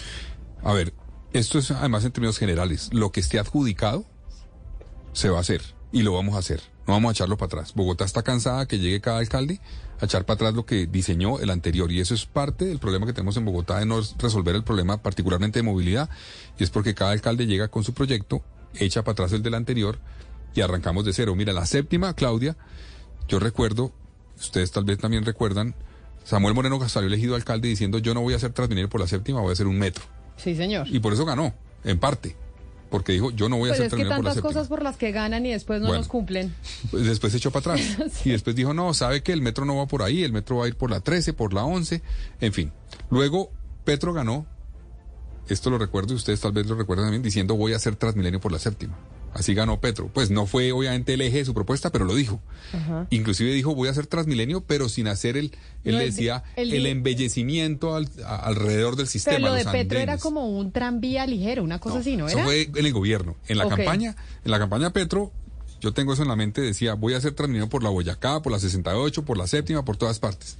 Eso decía en la campaña. Mm. Después replanteó, no alcanzó a hacer, digamos, realmente nada, terminó dejando unos buses duales, que son lo que tenemos hoy, que son buses que se conectan con el sistema que tienen dos puertas. Peñalosa volvió al sistema Transmilenio original, actualizando diseños, no alcanzó a licitar, acciones judiciales le impidieron, llega Claudia, echa para atrás el proyecto y ahora pro- propone uno nuevo. Yo sí creo que si se adjudica, Usted hay lo que sigue. hacerlo. Hay que hacerlo y lo voy a hacer. Ahora, Mm. Ahora, yo sí Pero tengo... es que hay mucha gente que tiene muchas críticas. O sea que si Claudia lo deja adjudicado en estos seis meses, usted lo sigue Es que adelante. si está adjudicado, ¿cómo lo vamos a echar para atrás? Digo, digo, legalmente, ¿cómo lo vamos a echar para atrás? Eso es una locura. Ahora, yo sí creo que hay unas dudas válidas de la ciudadanía frente al proyecto. Particularmente hay una inquietud sobre el, el carril mixto que va de norte a sur, eh, de la 94 hacia el sur. Y entiendo esa preocupación y yo sí le pido a la administración que antes de avanzar en la licitación revise eso, busque alternativas para resolver esa problemática, porque no solamente es ese carril, sino todas las implicaciones de carril mixto que tiene eso. Y el puente que conecta Pero, con candidato. Porque no sabemos si va a tener la posibilidad la circunvalar, la 11, de absorber la demanda que no va a poder satisfacer la séptima. Pero candidato Garán, a ver, us- usted aquí nos está diciendo, claro, eh, usted le va a dar continuidad a lo, digamos, lo que ya está firmado, pues ya está adjudicado, pues hay que seguirlo haciendo. El ejercicio que le va a pedir es algo distinto. De Claudia López piense algo que a usted le parezca una buena idea, que fue una buena idea de Claudia López y que a usted le parece que es una buena idea seguir con eso. No porque ya esté firmado, sino porque usted diga, de lo que ella ha hecho es algo que es una buena idea y yo quiero seguir con eso. Dos cosas, dos cosas. Voy a aprovechar para decir dos cosas, no solamente una. Uno es el sistema distrital de cuidado. Yo creo que la apuesta que ha hecho esta administración por entender lo que significa el trabajo de los cuidadores en Bogotá y en cierta forma el desequilibrio en las cargas que han tenido particularmente las mujeres en Bogotá por cuenta de haber asumido en el hogar eh, las labores del hogar de una manera eh, en cierta forma desigual, es muy importante que se reconozca esa situación, que se tomen medidas para garantizar que se busca quebrar ese, ese- esa situación. Entonces, ese tema me parece que es, es muy interesante. Han empezado con las manzanas del cuidado, no recuerdo la cifra de las que ya existen, pero hay que multiplicar eso. Y hay que garantizar que la oferta de diferentes aspectos de formación, de educación, de, capacitación, de conexión con empleo para esas personas, particularmente, repito, mujeres, se amplía. Ese es un proyecto que me parece extraordinario, lo voy a continuar. Eh, y el segundo tema que quería mencionar es el tema de jóvenes a la U. No sé si ustedes han estudiado ese proyecto. Es un proyecto que ha llevado a 36 mil, bueno, va a llevar a 36 mil jóvenes a educación superior, que son jóvenes eh, que van a estudiar en universidades públicas o privadas. Se hizo un acuerdo interesante con públicas y privadas y que es muy interesante por varias razones. Una que me parece interesante es que el 82% de esos jóvenes son jóvenes que es la primera persona en su familia que accede a educación superior. Eso me parece muy importante. Y segundo, más del 60% son mujeres. Entonces yo creo que ese proyecto aprendió de cosas positivas y también errores de proyectos anteriores como lo que se hizo con Ser Paga. Y ese proyecto me gusta, yo lo voy a continuar. Ahora hay que buscar los recursos para continuarlo porque, porque eso tiene un costo, obviamente. Ah, Yo sé, Oscar, que usted tiene pregunta, pero le tengo una chiquitita al doctor Galán. No le va a preguntar por Claudia López, pero sí por Angélica Lozano. ¿Angélica Lozano lo va a apoyar a usted? ¿Ya se ha sentado con ella para ver si apoya su campaña? Yo me he visto con ella, eh, pero no, no, digamos, se ha hablado de apoyos, la verdad. No se ha hablado de apoyos. No sé, no sé qué decisión va a tomar el Verde. Sabemos que el Verde está en una situación. No, pues que no tiene candidato. Porque decidieron apostarle una encuesta y van a tomar una decisión entre apoyar a un candidato o dejar en libertad. Vamos a ver qué pasa. Pero mire, mire, doctor Galán, en este momento, en esta, en esta oportunidad, Bogotá va a tener segunda vuelta. Usted muy bien lo ha dicho, todos lo sabemos. En esa segunda vuelta, doctor Galán, si las elecciones fueran hoy, hoy, eh, el, el candidato puntero es el doctor Juan Daniel Oviedo. Luego está usted. Y luego viene, pues, el doc- eh, Gustavo Bolívar, si se va a lanzar y demás. ¿Usted cómo se imagina esa segunda vuelta? ¿Contra quién sería? ¿Y cómo ve usted la candidatura, por ejemplo, del doctor Oviedo? A ver, eh, Oscar, yo creo que es, es muy prematuro realmente, porque yo, yo creo que es, eh, es equivocado con una fotografía de antes del arranque de la campaña oficial, pensar en cómo va a ser el final. Esto hasta ahora va a arrancar. Yo, yo, pues hasta ayer empecé a hablar en medios de comunicación. Yo llevaba un año Callado. completamente callado. Entonces, eh, hasta ahora va a empezar, no sabemos cómo se va a desarrollar la campaña. Me parece interesante que participen varios actores, eh, como, como Juan Daniel Oviedo, como Bolívar, como Lara, como Molano. Creo que va a ser una campaña interesante. eh, y, y vamos a ver cómo se desarrolla. Todavía es incierto. Ahora sí le digo una cosa, Oscar, de la segunda vuelta, las implicaciones que tiene la segunda vuelta, creo yo. Y es que eso debe cambiar a algunos, por lo menos, la forma como planteen su campaña. ¿Por qué lo digo? Porque si alguien se dedica a dividir, agredir, atacar durante una primera vuelta, le va a quedar muy difícil unir a la ciudad en la segunda vuelta y gobernar una ciudad dividida. Entonces, eso cambia, eso cambia, porque antes uno podía ser, pues yo no lo hice, pero el polarizador mayor para lograr el 30% y ser elegido. Ahora el que haga eso puede que le, le sirva en una primera vuelta, pero en la segunda no, tiene No, chance y unirse con otros que necesite eh, el apoyo para la segunda vuelta. ¿Cómo va a unirse una persona que se ha dedicado a atacar al otro? Eso no tiene sentido. Y por eso así queremos terminar, porque aquí en Bogotá, Claudia Palacios es la que le pregunta, usted tiene que responder sí o no, candidato. No sin editorial, No Claudia, la siempre campaña, decimos. campaña, es difícil, pero toca sin editorial. No, pues es que como por la segunda vuelta seguramente tocará hacer alianzas, incluso con la primera, pero, pero pensemos en una segunda. Eh, usted, dígame con quiénes de estos usted haría o no haría alianzas. Rodrigo Lara, ¿sí o no? Eh, mire, No sin editorial, No, candidato. sí o Qué no. pena, qué pena con ustedes, pero es que hasta ahora va a empezar la campaña. Yo quiero sentar a ver los debates con Rodrigo Lara a ver qué propone para Bogotá. O sea, yo como Pero usted ya sabe qué ustedes- propone porque él No. viene hablando hace rato. No, no, no, no, no. Yo solamente le he oído el tema de los globos y de los drones, pero no he oído mucho más de, de lo que él propone. Y Yo creo que hay O que sea, oír no todo lo que sabe. propone. Juan Daniel Oviedo, que lleva más tiempo, ¿hay Re- afinidad con repito, él, no sí o no? Tengo afinidades con él, con Lara en algunos temas, pero hay que esperar. Hay o que sea, usted esperar. no va a responder sí, sí, ni no a ningún No, candidato. es que no sabemos, Está digamos. como Guillermo Pero- Alfonso Jaramillo cuando estuvo aquí en Patos al Agua y dijo yo con cualquiera. Me con comprometo Diego No, con con Jorge Enrique Robledo, que, que también cuando- dijo que no. Claudia, cuando haya los primeros debates y volvamos a vernos y yo ya conozca lo que plantean ellos, le aterrizo eso. Yo No, sé pero- que pero tengo hay una diferencias, por que yo ejemplo, creo con que- Gustavo Bolívar. Sé que tengo diferencias con Gustavo Bolívar. Sería Hay- muy hay- com- ya- yo creo que sí hay unos que usted ya puede decir definitivamente no. Y me imagino que ese sería Gustavo Bolívar y, o, o alguno de los que pase del pacto histórico. Sí, es muy difícil. Ahora, por ejemplo, el pacto histórico tengo una relación respetuosa y a pesar de muchas diferencias hemos trabajado temas juntos con Carlos Carrillo, por ejemplo, que a nadie se imaginaría, pues vea, con Carlos Carrillo. Entonces, por eso yo creo que es prematuro y espero eh, que me inviten aquí, ya no patos al agua, sino una segunda versión, cuando hayamos estudiado más no. lo que proponen. A la quemada esa no. No, esa sí no, esa sí no. Esta vez sí no. Afortunadamente esta no va a ser. Pues, eh, candidato Carlos Fernando Galán, gracias por venir aquí a esta sección don, cuando ya se lanzó al agua. Claro que volvemos a estar con usted y le haré, Claudia le hará el contrapunteo. Listo, perfecto. Se la vamos a me cobrar. comprometo, no, Claudia, no lo puede que hacer en otro lado antes de hacerlo aquí. Listo. En esa oportunidad, cuando hayamos hecho los debates, contestaré sí o no concretamente sin editorial. Es Carlos Fernando Galán, candidato a la alcaldía de Bogotá por el nuevo liberalismo, hoy aquí en Mañanas Blue, en Mañanas Blue, Patos al Agua. Vamos a hacer una pausa y ya regresamos. En Mañanas Blue, Patos al Agua.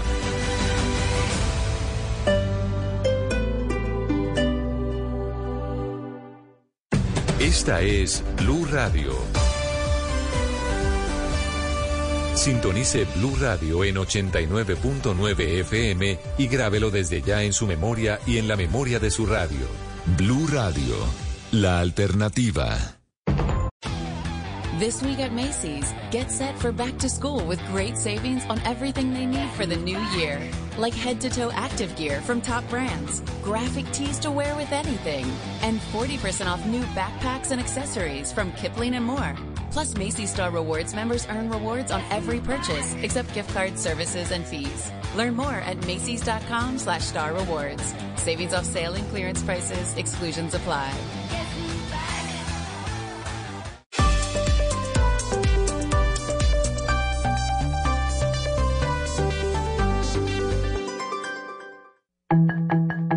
A esta hora, en Blue Radio, las historias, las primicias, los personajes, la música y la tecnología en Meridiano Blue. Con Ricardo Ospina, Silvia Patiño y Octavio Sazo. Es la una de la tarde y un minuto. Seguimos con ustedes en Blue Radio. Bienvenidos a Meridiano Blue. Los acompañamos en este mediodía nublado en Bogotá con temperatura a esta hora en la capital del país de 17 grados centígrados en una semana atípica. Mañana es puente festivo, es un día festivo. El jueves, el día del grito de independencia, con el presidente Gustavo Petro encabezando el desfile militar en el archipiélago de San Andrés. Y en la tarde con la instalación de las sesiones ordinarias del Congreso de la República con su discurso en el Capitolio. Estaremos acompañándolos con el servicio informativo de Blue Radio y con Voz Populi durante toda la jornada en este puente festivo un poquito extraño. El viernes es día laborable y por eso estaremos con ustedes. Comenzamos las noticias con la tragedia que enluta hoy al Centro Democrático, a los sectores políticos, luego del accidente de una avioneta en San Luis de Gaceno, en el departamento de Boyacá, en donde, entre otros, se dirigía la ex senadora Nora Tobar, su esposo, el candidato a la gobernación del Meta de ese partido del Partido Conservador, lamentablemente todos fallecidos cubrían la ruta en esa avioneta entre Villavicencio y el aeropuerto de Guaymara. La alcaldesa Claudia López de Bogotá, hace unos minutos, lamentando lo sucedido, le pide a la dirección de Aerocivil que verifique lo que pasa en Guaymaral. Para ella es una rueda suelta de ese aeropuerto. Dice que por lo menos cada semana hay una emergencia y que hay que evitar que sigan ocurriendo estas tragedias. Andrés Carmona, todos los sectores políticos, desde el presidente Gustavo Petro hasta el Centro Democrático, lamentan este accidente en el que han muerto varios dirigentes del Centro Democrático. Así es, Ricardo, muy buenas tardes. Mire, eh, profundo dolor al interior del Centro Democrático, del Partido Conservador y del Partido de la U, porque eh, tanto Nora Tobar como su esposo habían sido dirigentes de estas colectividades. Parto, por ejemplo, del trino de la senadora Paloma Valencia, quien señala, abro comillas, siento un dolor que me embarga, siento el corazón roto con ese terrible accidente que se ha llevado a mi gran amiga, mi compañera, una mujer valiosa, inteligente, trabajadora, como fue Nora Tobar. También desde el Partido Conservador lamentan el fallecimiento tanto de la, de la ex senadora Tobar como del candidato Felipe Carreño, quien iba a recibir el aval del Partido Conservador para la gobernación del Meta. Incluso venía a la ciudad de Bogotá a reuniones con tanto con el conservatismo como con el Centro Democrático para concretar el aval. Y el último mensaje de condolencia viene por parte del partido de la U, quien señalaba que Guillermo Rodríguez, esposo de la ex senadora Nora Tobar, había sido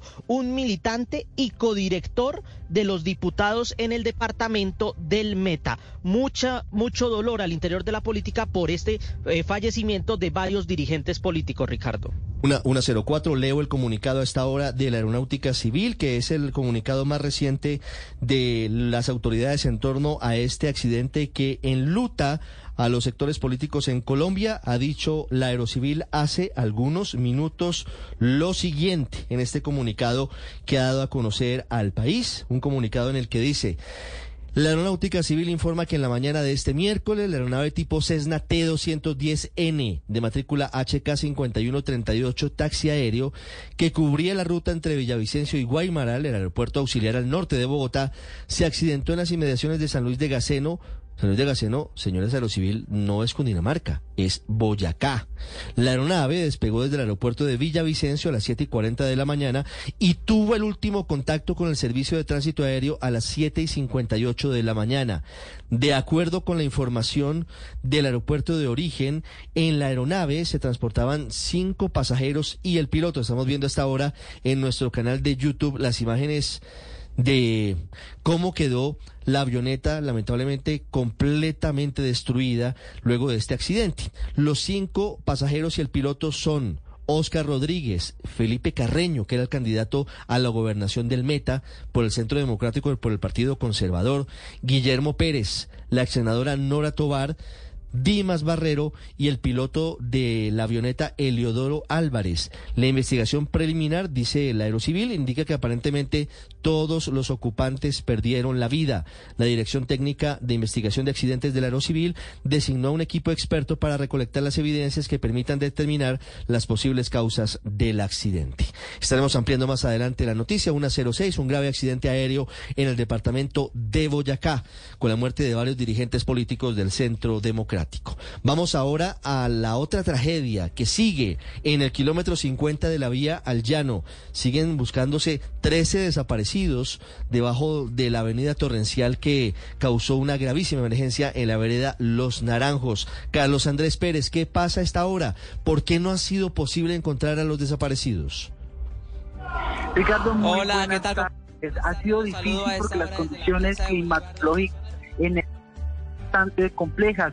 Llueve aproximadamente cada 10, cada 12 y hasta cada 15 minutos, situación que complica las labores de búsqueda de, las, los organismos de socorro y las autoridades. Además, porque se habla por información que hay de las comunidades que más arriba de donde ocurrió la emergencia hay represamiento de agua y también deslizamientos, al parecer, en algunas montañas y se habla incluso hasta de una nueva posible avalancha, según las, las comunidades. Los organismos de socorro están tratando de corroborar esa información. Eso ha impedido que las labores de búsqueda y rescate de los cuerpos o de las personas que están desaparecidas normalidad. Eso eh, es lo que ha retrasado estas labores. Pero también hay que decir, Ricardo, que el presidente Gustavo Petro, desde su cuenta de Twitter, eh, publicó asegurando que hay disposición de dos aviones y cinco vuelos adicionales para la ruta Bogotá-Villavicencio y poder construir así un puente aéreo para que las personas puedan desplazarse hacia la capital del país o hacia Villavicencio según la necesidad que ellos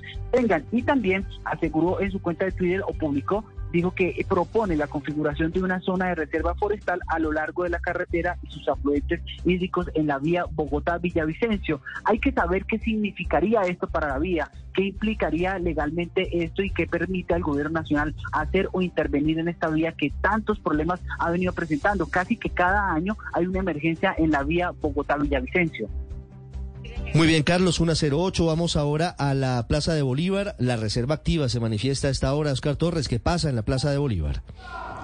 Hola, ¿qué tal compañeros? Buenas tardes. Los saludo a esta hora desde la Plaza de Bolívar, donde son al menos 15 mil personas los que están aquí en apoyo a las fuerzas militares. Hay que decir que son reservistas y veteranos de las fuerzas militares que están aquí a comandos, excomandos de las reservas del ejército, de la Fuerza Aérea y de las demás entidades que hacen parte o que hicieron parte de las fuerzas militares de nuestro país. Son más de 15 mil personas que confirma la Secretaría de Gobierno llegaron hasta la Plaza de Bolívar y que a pesar de la lluvia están aquí con esta tarima que ustedes escuchan eh, haciéndole un llamado también al gobierno nacional y en contra de las políticas que lleva este eh, tiempo de gobierno del presidente Gustavo Petro. Este es el panorama, empieza un poco a desocuparse la plaza y a salir por este costado, pero sí llegaron a ser 15 mil personas aquí en este lugar. Una nueva en Cartagena, una turista extranjera fue encontrada muerta en extrañas circunstancias. Dálida Orozco, ¿qué pasó? Se trata de una turista peruana de 28 años cuyo cuerpo sin vida fue encontrado al parecer por un grupo de amigos en una habitación del edificio Portofino ubicado en la calle 10 del barrio Boca Grande en la zona turística de Cartagena. Según el reporte de las autoridades, al percatarse de la situación, sus acompañantes, también turistas peruanos, dieron aviso a la policía que tras realizar la inspección técnica al cadáver, indicaron de manera preliminar que no presenta signos de violencia, por lo que deberá ser medicina legal la encargada de determinar la causa de la muerte de esta joven identificada como Sarai Miriam